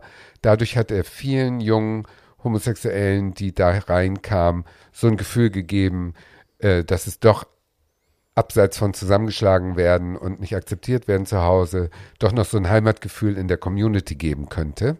Und einer dieser Jungen war der Regisseur diesen, diesen Films, Todd Stevens heißt der, der eben diesen Pet dadurch nicht kennen und lieben gelernt hat, aber der den erlebt hat und äh, der dann im Zuge von äh, Internet und Gay Romeo und Grinder und so weiter gemerkt hat, wie diese Pubs kaputt gehen und wo keiner mehr kommt. Und dadurch hat er dann, äh, als er Filmregisseur war, beschlossen, ich setze diesem Pad ein Denkmal mit dem Film, den ich nennen werde, Swan Song, weil es ist ein Abgesang an diese äh, schwule Kultur, äh, schwule Subkultur. Und die Hauptrolle, den Pat, der wird gespielt von Udo Kier. Und damit eröffnet sich ein weiterer Kosmos, weil Udo Kier Endlich mal natürlich. eine Hauptrolle. Äh, endlich mal eine Hauptrolle.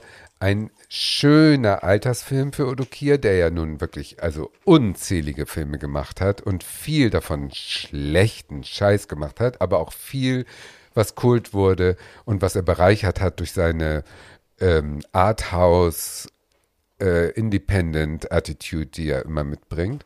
Der war ja früher hier schon, ich habe ja schon mal erzählt, dass er mit äh, Rainer Werner Fassbender nach Südfrankreich und als Stricher da gearbeitet und mit Marais und Arndt von Bullen und Halbach und diese ganzen Geschichten. Denn Andy Warhol, denn irgendwann Lars von Trier, also der hat ja ähm, ne, 1991 mit My Private Idaho hat er ja einen Fuß gefasst in Amerika und dann da noch eine super Karriere hingelegt. Aber immer so in B-Movies, in sehr kleinen Rollen vielleicht, in vielen obskuren Filmen, die nie irgendwie einen großen Verleih gefunden haben. Und der spielt nun in diesem Swan-Song den Pat in einer Art, dass man wirklich niederkniet, weil Udo Kier muss sich nicht verstellen, um eine alterne Tunte zu spielen. Er ist eine alterne Tunte. Und man äh, trifft ihn im Altersheim. Er ist also wirklich äh, äh, erloschen. Das Einzige, was noch an früher erinnert, sind die schwarzen M-Zigaretten, die, wie ich erwähnen möchte, ich auch früher geraucht habe, weil ich äh, bei Alexis in Denver gesehen habe, dass schwarze lange Zigaretten toll sind. Und die raucht er noch, aber alles andere ist vorbei. Er läuft also im Jogginganzug mit Gummischuhen durch die Gänge und frisiert seine äh, äh, Rollstuhlfrauen, die dann noch mit im Altersheim auf den Tod warten und das war's. Und irgendwann kommt ein Anwalt und sagt, hör mal, deine ehemalige Klientin, Rita irgendwas, ist gestorben und die bietet dir jetzt 25.000 Dollar, wenn du sie äh, für die Beerdigung nochmal schön schminkst. Weil du warst früher ihr Leib- und Magenfriseur, die war ein Filmstar und ähm, die möchte, dass du sie äh, auf die letzte Reise schickst. Und er sagt, nein, die alte Schnepfe hat mich verraten. Als mein Freund an AIDS gestorben ist, ist sie nicht zur Beerdigung gekommen und dann haben wir uns nie mehr gesehen und außerdem war sie eine böse Republikanerin und das mache ich auf keinen Fall. Lange Rede, kurzer Sinn, er macht es natürlich doch, weil er das Geld braucht und er klaut sich ein, ähm, was weiß ich, was er sich da klaut, irgendwie ein paar, paar Dollar und geht dann auf die Reise und da wird der Film zum Roadmovie zu dem Haus von der verstorbenen Rita, die übrigens gespielt wird von der schon längst tot aussehenden Linda Evans, wo man jeden Spruch von John Collins sofort glaubt. Äh, Die, sieht mittlerweile aus wie Joan van Ark. Die sieht so schlimm aus, du kannst es dir nicht vorstellen. Oh. Die ist ja so schlecht geliftet und, und die war so schön. hat so ein hässliches Gesicht gekriegt, die Arme. Also die, die hat wirklich richtig Schäden durch Schönheitsoperationen kann man in diesem Gesicht sehen. Und die spielt natürlich nur die Leiche, einmal ungeschminkt, einmal geschminkt, aber beides kein großer Unterschied. Und dann in einer ganz kurzen Rückblende äh, sieht man sie, wie sie als Geist ihm erscheint und redet. Da sieht sie aber auch schlimm aus. Aber immerhin, Linda Evans, äh, schräge Besetzungsidee. Toll, dass sie es gemacht hat. Also es ist keine dankbare Rolle in dem Sinne. Und wie er nun wieder erweckt wird zu seinem flamboyanten Ich, was er ja mal war, auf diesem Roadmovie, auf dieser Fahrt zu diesem, zu diesem Haus, wo die Tote auf ihn wartet. Das ist der Zauber diesen Films, äh, dieses Films. Also Udo Kier schafft das halt, indem er in einen Second-Hand-Laden geht und sich einen äh, 70er Jahre grünen, hässlichen Hosenanzug klaut ähm, und seine Ringe wieder sich aufsetzt und sich dezentes Make-up ins Gesicht schmiert, schafft er es wieder sozusagen ähm, an sein früheres Ich anzuknüpfen.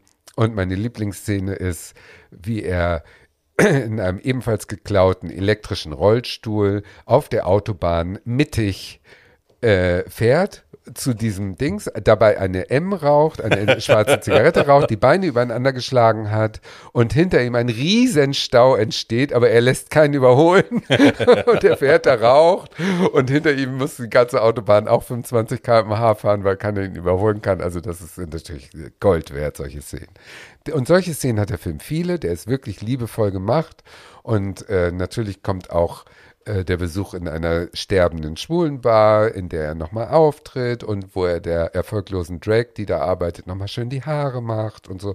Das ist alles mit drin und das ist herzerwärmend. Es ist ein ganz toller Film und ich freue mich, wenn er jetzt äh, ähm, im Kino gezeigt wird. Der läuft noch auf momentan vielen Festivals, weil der eben brandneu ist und ab Dezember auf Apple Plus. Und weil man tatsächlich, glaube ich, auch, ne, also der macht die Festivalrunden, weil der da gefeiert wird. auch. Der wird total gefeiert. Das ist ein Überraschungserfolg. Der hatte auch kein Budget. Siehst du auch, ist billig gemacht, hat auch ein paar, äh, wie soll ich sagen, Logikfehler und so weiter. Also der Regisseur ist jetzt auch kein äh, Steve, Steven Spielberg 2, aber der Film ist eine Hommage an ein bestimmtes äh, Zeit, Zeitgeistgefühl und eine Hommage an äh, die Tunte in dir. Und damit können wir uns ja total identifizieren. Und Ja. deswegen sitzen wir feiern vom, äh, im Kino und jubeln. Der Film ist wirklich gut. Und ich finde es auch spannend, also ich habe Udo Kier halt nie als guten Schauspieler im Kopf gehabt, weil ich habe den immer nur in Nebenrollen gesehen, wo er vor allem besetzt worden ist, weil er halt so creepy aussehen kann und so starren kann und so weird ist und man mit dem halt sofort so eine deutsche Kühlness, also so ein Mengele-Faktor irgendwie auch verbindet. das liebt er ja und auch. ich konnte mir, konnte mir nie vorstellen, dass der wirklich spielen kann, aber macht er gut, ja? Macht er gut. Er Okay. spielt, er spielt sich selber eigentlich auch. Also er spielt sich natürlich selber, aber er ist inzwischen so alt, dass er so eine gewisse so eine gewisse Hemmungslosigkeit hat. Er muss sich nicht verstellen. Er spielt halt eine alternde Tunte und er ist eine alternde Tunte. Insofern perfekt. Hi. Ähm, ich sage dazu noch, ich habe Udo Kier immer geliebt, weil Udo Kier äh, ein Arbeitstier ist. Udo Kier hat 270 IMDb-Credits. Also er hat in seiner Karriere in 270 Produktionen mitgespielt. Mehrere davon waren Serien. Ähm, und Udo Kier ist natürlich einer der Hausgeister von Lars von Trier. Also da ist er in allen Produktionen mit dabei und hat auch immer Rollen, mal kleiner, mal größer, ist aber auch immer interessant und gut. Ähm, und natürlich wird man bei 270 Projekten auch 100 davon äh, werden nicht gut sein. Aber ich habe auch überhaupt nichts dagegen, wenn Leute für Geld arbeiten, um ehrlich zu sein. Nee, gar nicht. Ähm, Das war auch nicht als Kritik gemeint. Ich meinte nur, dass ich ihn halt nie, ich habe ihn nie gesehen und habe gedacht, mein Gott, bist du gut in dieser Rolle. Es gibt nie einen Film, es gibt nicht diesen Film, wo man sagt, das ist das Erbe von Udo Kier. Dieser Film wird mit ihm verbunden. Das ist jetzt der. Okay. Also äh, das kann durchaus sein. Mein Erbe von Udo Kier ist wahrscheinlich auch Swan Song, aber mein Erbe von Udo Kier ist vor allem ein einziger Film, der auch ein riesiger Camp-Brüller Camp, äh, ist. Der heißt Iron Sky. Äh, oder Nazis auf dem Mond. Ach Gott, das Ding. Davon gibt es inzwischen auch mehrere Wow. Teile. Und es ist das Wirklich? zweite Mal in seiner Karriere, dass Udo Kier äh, Adolf Hitler spielt. Er hat ihn letztes Jahr ähm, nochmal gespielt Ah. in einer Netflix-Serie, die Hunters heißt. Äh, und mit der Hauptrolle mit Al Pacino. Das konnte ich ja nicht gucken. Mit Al Pacino. Ich habe davon auch nur eine Folge gesehen und bin gar nicht bis zu Udo Kier vorgedrungen, Hm. sondern habe, nur, habe das nur bei der Recherche jetzt nochmal gesehen.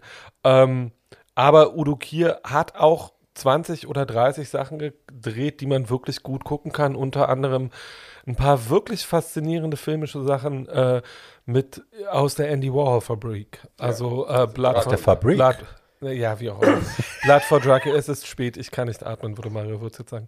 Ähm, äh, äh, äh, Blood for Dracula und so und äh, der auf Deutsch, glaube ich, Dracula. War das Dracula jagt Minimädchen? Nein, Nein. das ist so ein richtiger, äh, ähm, das ist der Film mit, ähm, wie heißt der Dracula-Darsteller? Christopher Lee und die Leiche ist Patsy, die Joanna, Joanna Lumley. Und äh, es gibt einen Witz auf Facebook, da ist das Foto, wie Dracula in den Hals beißt von Joanna Lumley. Das war Dracula jagt Minimädchen. Und äh, die Sprechblase sagt, äh, ich werde dich jetzt beißen und du wirst äh, für die Unsterblichkeit mir gehören.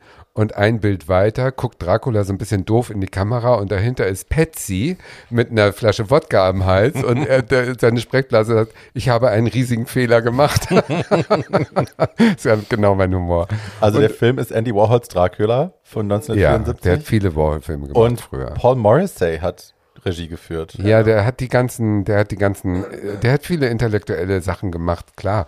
Aber trotzdem ist er äh, nie, nie in die A-Liga so vorgestoßen. Außer wenn er zum Beispiel selber sagt, dass er natürlich Madonna angestiftet hat zu ihrem Sexbuch, weil er selber auch ein Fotobuch gemacht hat, das in meinem Besitz ist mit einer sehr kryptischen Widmung. Ich würde es euch gerne vorlesen, aber ich habe es vergessen.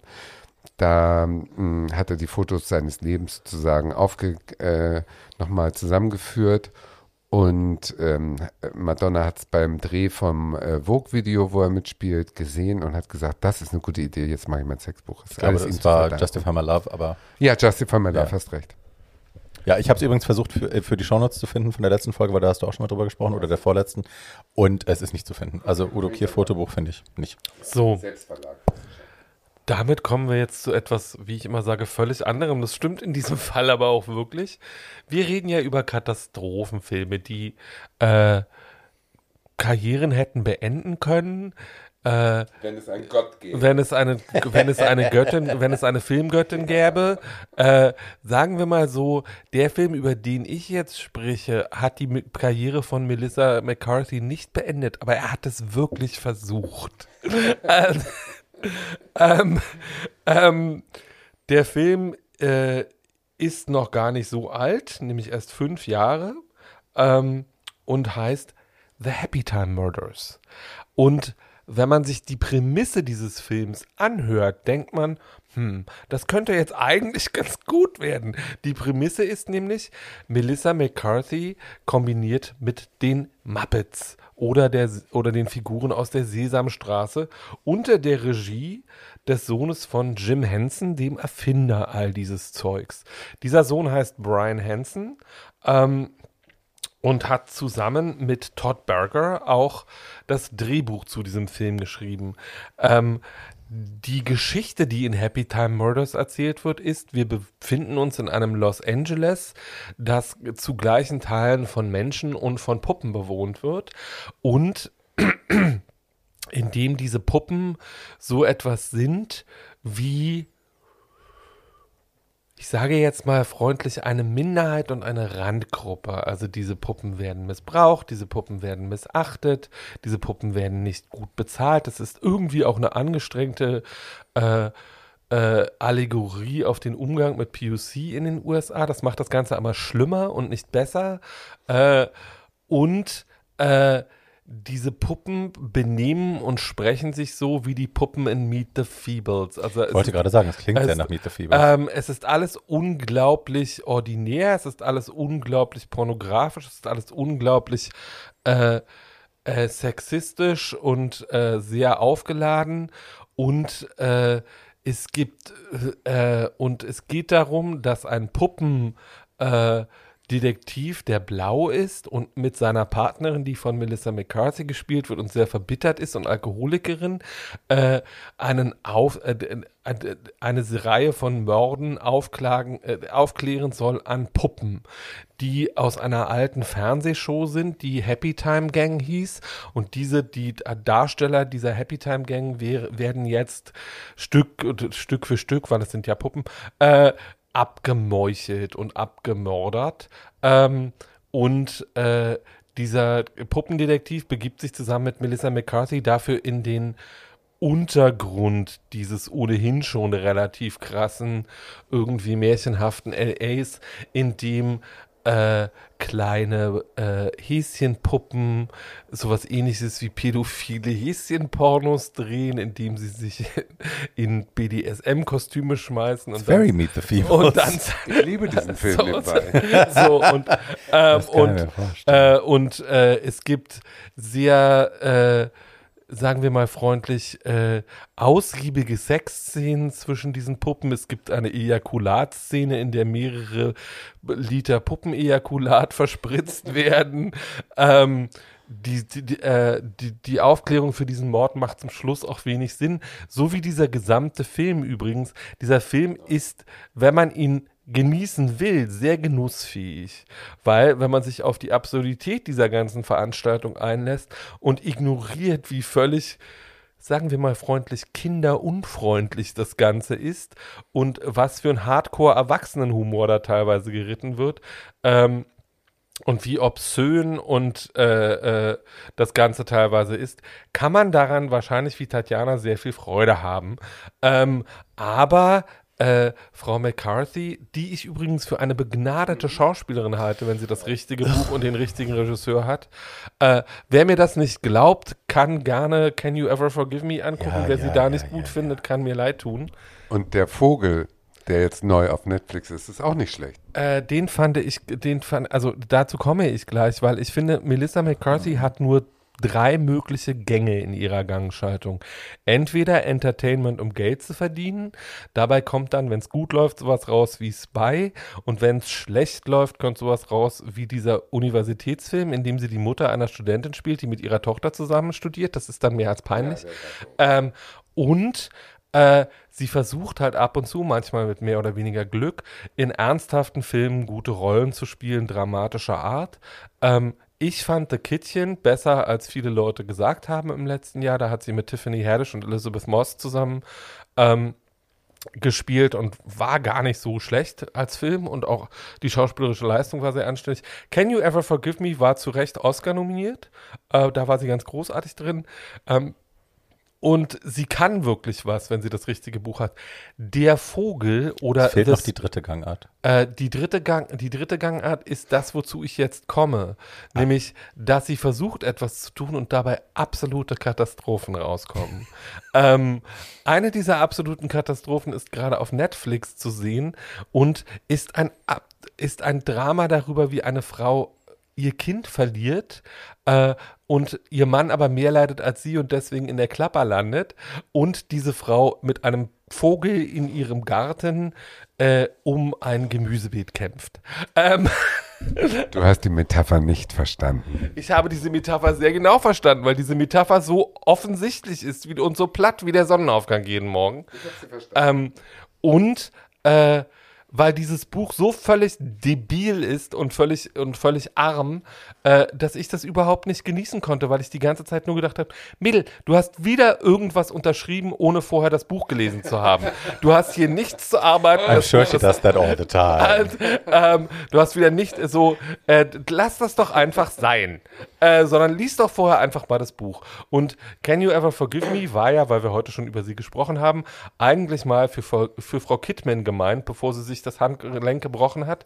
Frau äh, McCarthy hat sich innerhalb von zwei Wochen in diese Rolle eingearbeitet, was die Leistung, die dann dabei am Ende rausgekommen ist, noch größer macht, als es eigentlich äh, jetzt schon ohnehin sichtbar ist. Seitdem ich weiß, dass Frau McCarthy mit Barbara Streisand äh, zusammen ein Duett gesungen hat, glaube ich sowieso, dass die alles kann. Die kann alles.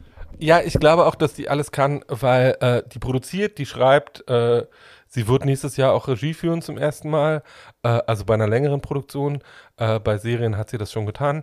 Äh, sie singt, sie, äh, die hat ihr eigenes kleines Imperium aufgebaut aus einer völlig unwahrscheinlichen Position heraus. Äh, und wenn sie jetzt beschlossen hat und für die nächsten 30 Jahre der nächste amerikanische Jerry Lewis sein, wo- äh, sein will, darf sie das gerne, weil Jerry Lewis war auch erst, nachdem alle gemerkt haben, wie brillant er eigentlich war, eine Legende, während er diese ganzen Klamaukereien gemacht haben, haben alle gesagt, oh, der kann doch nichts. oh, nee, nee, nee. Und Melissa McCarthy ist meiner Meinung nach eine brillante Schauspielerin, die viel kann.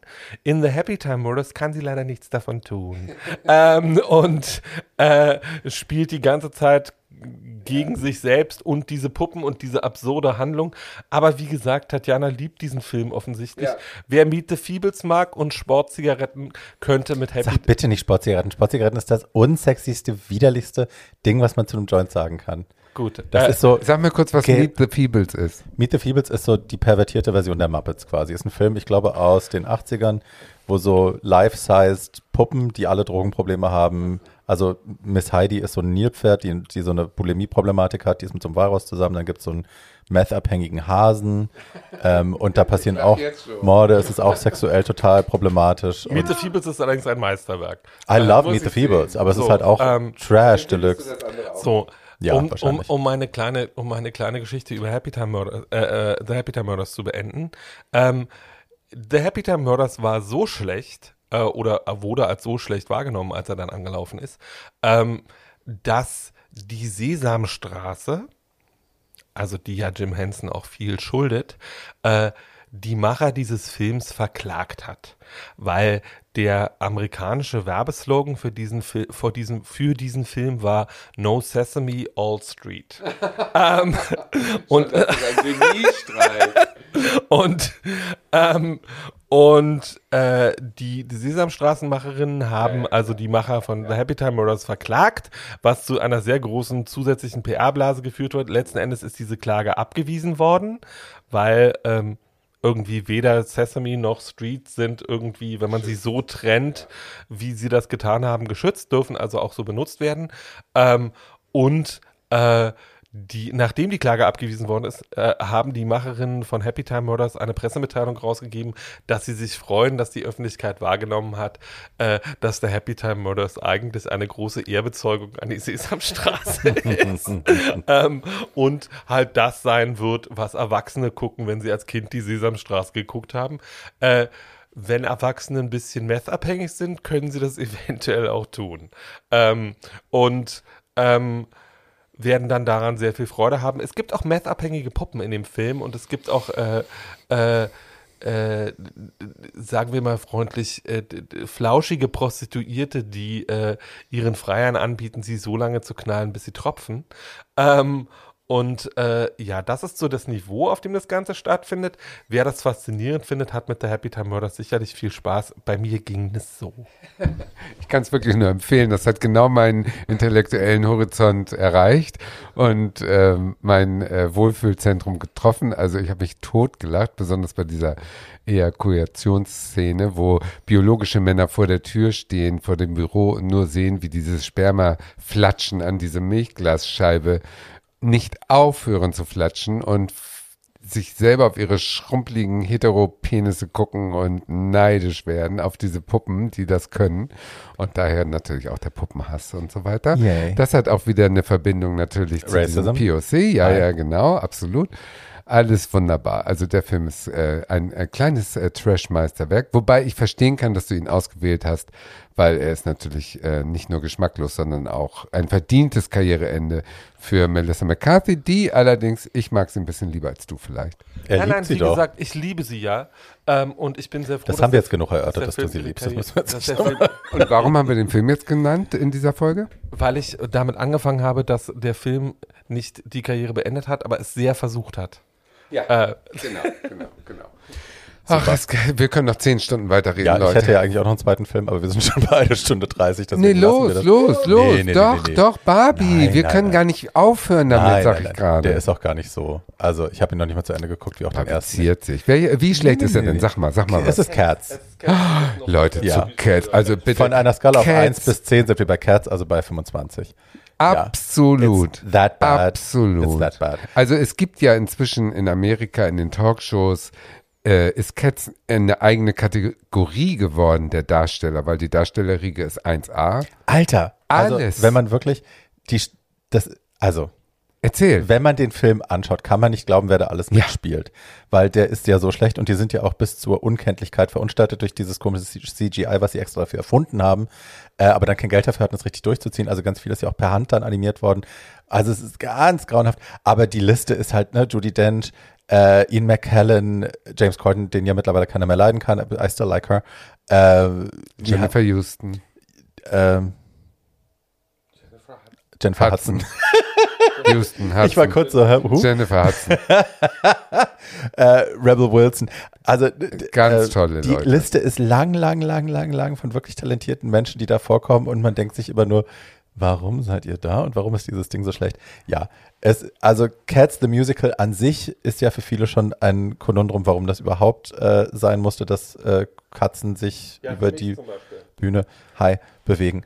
Wie gesagt, ich will gar nicht drauf eingehen. Größer, äh, man sollte es sich angucken, wenn man Lust hat auf abstraktes, auf abstrakten Film. Nein, man sollte es sich nicht angucken. Nein. Man sollte sich die CD anhören. so schlecht. Ja. Ich finde den Soundtrack auch noch nicht mal gut. Also ich finde, es ist auch da ganz oft denkt man so, warum singen die denn so komisch? Ich finde es nicht schön gesungen gro zu großen Teilen. Ich meine jetzt nicht den Soundtrack des Films, sondern vom Musical. Ah. also meinetwegen mit. Angelika Milster in der Hauptrolle. Da kann man wenigstens noch Angelika Milster, die man ja nicht mehr ansehen kann, immerhin auf damit. hören. Aber also ganz, ich finde die Melodien auch kitschig, aber es ist typisch Andrew Lloyd Webber. Ja. Wenn man den Sound mag, dann hört man das gerne. Memories ist ein super Hit. Ja. Und diese ganzen Darsteller, die du gerade genannt hast, sind ja talentierte und äh, äh, begehrte Talkshow-Gäste, die machen sich inzwischen ja äh, ein eigenes Einkommen, die haben ein eigenes Konto eröffnet, nur mit Geld, was sie verdienen, indem sie sich selber lustig machen über diesen Film. Musst du Weil halt dieser auch. Film ist ja so eine Frechheit, so eine Verschwendung von öffentlichen Geldern, das äh, passt auf keine Kuhhaut. Am schönsten sind die, es gibt sicherlich auf YouTube, ich sage es jetzt ohne es zu belegen, es gibt doch bestimmt einen Zusammenschnitt von Szenen, wo dieser computeranimierte Die die Felldreck nicht funktioniert hat. Ja, die haben auch die Hand von Judi Dench manchmal haben vergessen. echte Hände. Also Männerhände, Ja. Menschen, Menschenhände auf böse. Katzenkörpern. Menschenhand mit Ehering bei Judi Ja, Dench ja. auf dem Katzenkörper. Davon Aber die Katzen sehen ja auch nicht aus wie Katzen, die sehen ja aus wie creepy something. Ein Horror Weirdness, ist das. die Mäuse mit diesen Kindergesichtern, Ein das Horror. ist alles so eklig schlecht. So eklig. And nobody knows why. So eklig. Und die haben so viel Geld da investiert. Darf ich nochmal darauf hinweisen, dass Judy Dench in der 18. Filmminute das Bein hebt und sich im Schlitt leckt? Who Ja, wouldn't? Also so, Also, wenn ich das könnte, Film würde ich das ist auch. Einfach eine solche Katastrophe. Und da müssen wir doch noch mal ganz kurz jetzt äh, ins Heute gehen. Der Film ist von 2020 oder 19. so. 2019. Also in der Heutezeit. Ja, ja, ja, ja, ja, ja. In der Heutezeit, da setzt man voraus, man hat jetzt äh, als auch als 30-jähriger Filmproduzent hat man schon Flops erlebt. Ne, die ganz großen Flops hat man vielleicht noch nicht erlebt, aber man hat Flops erlebt und man weiß eigentlich, was einen guten Film ausmacht. Die Besetzung, die Handlung, die Produktion. Man weiß doch eigentlich, wie man vermeidet, so einen Film zu machen. Ich kann Ja, vor allem der Regisseur, verstehen- ich mein- Äh, bitte sag deinen Satz, Paul. Das immer Das muss doch ja. irgendjemandem aufgefallen sein. Also spätestens bei den Entwürfen. Ja. Ähm, ich, da wir ja nicht über Cats reden wollen, ich finde Cats ist ein furchtbares Musical, das einen furchtbaren Film abgegeben hat. Große Überraschung. Ähm, und äh, ich, warum gibt es solche Filme noch heutzutage? äh, also wer wissen will, warum es diesen Film aus rein marketingtechnischen äh, Gründen gibt, muss nicht uns gucken äh, oder hören, sondern kann sich auf YouTube ein wunderbares, fast anderthalb Stunden langes Video von Lindsay Ellis angucken, einer wunderbaren YouTuberin, hochintelligent. Dieses Video heißt einfach Why is Cats? ähm, und sie beschäftigt sich mit der Entstehungsgeschichte des Videos und äh, des äh, Musicals und des Films und erklärt sehr genau, wie es zu dieser absoluten Vollkatastrophe gekommen ist äh, und ist auch queer. Also insofern, ich kann Es sind aber diese Entscheidungen, die dazu geführt haben. Ne? Ich meine, Tom Hooper, der die Regie geführt hat, hat äh, The King's Speech gemacht. Ne? Ja, auch ein Oscar-Preisträger. So. Also, Ja. Ich glaube, er ist ein Oscar, hat einen Oscar dafür. Ja. Ja, also ne, der hat, der hat Elizabeth I, also der hat halt wirklich gute Sachen gemacht und man denkt sich so, how? Das ist why? aber die Frage. Und hat, also Ja. die Entscheidung des Studios, oder ich glaube, es war seine Entscheidung, dass er gesagt hat, ich glaube, das Studio hat es entschieden, I don't know. Die wollten den halt noch ins Weihnachtsgeschäft kriegen in diesem Jahr Ja. und haben halt dann, obwohl gearbeitet. CGI Ja. einfach so viel Zeit gebraucht hat, weil es auch einfach das Geld nicht da war, um es richtig zu machen. Die haben es teilweise per Hand animiert, was ja auch absurd ist Ja, beim ja, Film ja, dieser ja. Sache. Alles dieser klar. Zeitdruck. Ein Äh, wir ziehen es jetzt vor aufs Christmas-Geschäft, weil da muss dieser Film rauskommen, weil dann verdienen wir richtig Ja, Geld damit. verstehe ich, okay. Und der Zeitdruck. ist angeblich, also das ist die Legende, die sie auch selber erzählen, ich glaube 23 Stunden vor Filmpremiere ist das Ding erst fertig geworden, in der Version, in der es jetzt ist. Und das erklärt halt auch so vieles. Kann sein. Aber warum macht man das Warum dann, macht man das dann? wenn man die Zeit nicht hat? Ich verstehe es eben nicht. Warum macht man Filme, von denen man weiß, dass sie nicht funktionieren können, Ja. Obwohl man doch eigentlich aus Erfahrung wissen müsste, dass man es anders und besser machen kann. Man kann ja auch Cats sicherlich so verfilmen, dass es anrührend ist. Also ich meine jetzt nicht mit echten Katzen, die plötzlich sprechen und singen, aber ja, sowas gibt's ja mit Mowgli zum Beispiel, finde ich alles furchtbar. Oder, oder König der Löwen, ein Riesenerfolg, diese Realverfilmung, aber furchtbar, wenn der Löwe plötzlich Kennt so ihr den Film Mundbewegungen Cats? macht. Ich liebe den Film Cats. Cats and Dogs. Ja, sowas and Dogs äh, liebe ich, finde ja. ich äh, Das komisch. Böse trägt kein Hütchen. ist nach wie vor einer meiner Lieblings Aber es muss doch Leute geben, die dann sagen, bevor wir jetzt 25 Milliarden ausgeben, machen wir es anders. Und warum gibt es diese Leute Wenn die nicht 100 mehr? Millionen für den Film ausgegeben und nochmal 120 Millionen, glaube ich, man Ja, möchte mich korrigieren, mal. nur für die Promotion. Also es ist auch so Es ist so völlig Und out die of haben- space. 68 Millionen verdient Ja, oder so. und, und, For und so einer wie Swan Song kostet eine Million Ja. und äh, wird einspielen 20 Oder Elvira. Millionen. Oder Elvira. So, als furchtbaren Palette Cleanser nach Cats gebe ich jetzt noch. Nein, du fängst jetzt nicht ich nochmal mit einem neuen Film. Nein, gebe ich jetzt noch für eine Minute den einen Film zum Besten, den ich nicht besprechen konnte, weil ich ihn nicht nochmal sehen wollte, weil ich ihn schon beim ersten Mal sehen so schlimm oder auch so lächerlich fand. Es gibt nämlich einen Film, der Rotenburg heißt und in dem und, und, und in dem die und in dem die und in dem die wunderbare Carrie Russell mitspielt. Es ist ein Film äh, und Thomas Kretschmann.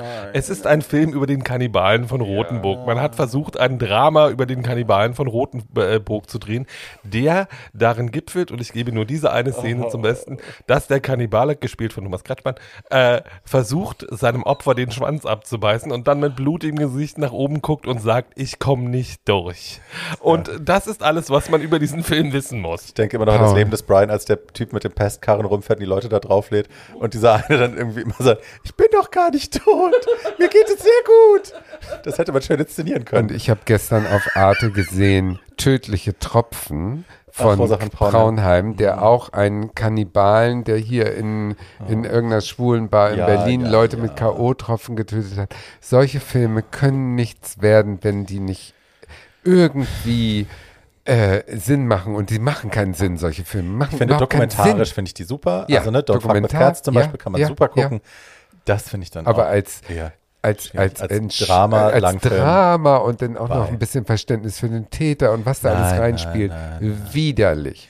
Also, So. okay, wir nehmen uns vor, nächstes Mal machen wir eine Folge über richtig scheiß Männer in Scheißfilmen. Können wir es machen? Irgendwas mit richtig, wo die Männer so einen auf den Sack kriegen. Also wir machen es nicht in der nächsten Folge, weil dann werden wir uns ja festlegen. Aber in einer der nächsten in Folgen einer der nächsten Folgen. ziehen wir das in Betracht. wir hauen die Männer in die Pfanne, so wie wir heute die alten machen Frauen in gerne. die Pfanne gehauen machen haben. wir eh gerne. Und in diesem Sinne ein schönen Advent oder wann, wie man auch immer Schönen Advent. November. Ja, Anfang Für mich November ist das erscheint September Weihnachtszeit, weil bei Netto steht der Christstollen und ich bin voll auf Weihnachten schon. Super. Ihr Süßen, äh, ihr habt es in dieser Folge noch einmal mehr gehört. Äh, es muss doch jemandem aufgefallen sein, ist ein großer Satz, der hier oft fällt. Äh, insofern weisen wir nochmal auf unseren Merch hin, den ihr jetzt kaufen könnt auf barbiebreakout.com oder .shop. Äh, da gibt es eine Kategorie mit To Old to Die Young Merch. Da gibt es äh, unter anderem diesen Spruch auf T-Shirts und auf Hoodies gedruckt, die ihr kaufen könnt, äh, um uns zu supporten. Wenn ihr das tun wollt, könnt ihr uns natürlich auch ähm, auf Apple Podcast nette Kommentare hinterlassen und 5-Sterne-Bewertung. Aber viel wichtiger noch bei Spotify auf Folgen klicken. Also ihr ruft To Old to Die Young auf bei Spotify und klickt dann oben auf Folgen. Das äh, hilft uns, mehr Sichtbarkeit zu erreichen und das ist sehr wichtig für uns. Wenn ihr Anregungen habt, schickt ihr die bitte an To Old to Die Young podcast at gmail.com. Das Wort 2 ersetzt jeweils mit der Ziffer, also to mit der Ziffer 2, so rum. Und ja, jetzt habe ich mein Sprüchlein gesagt. Paul? Auf Wiedergehört. Tschüss.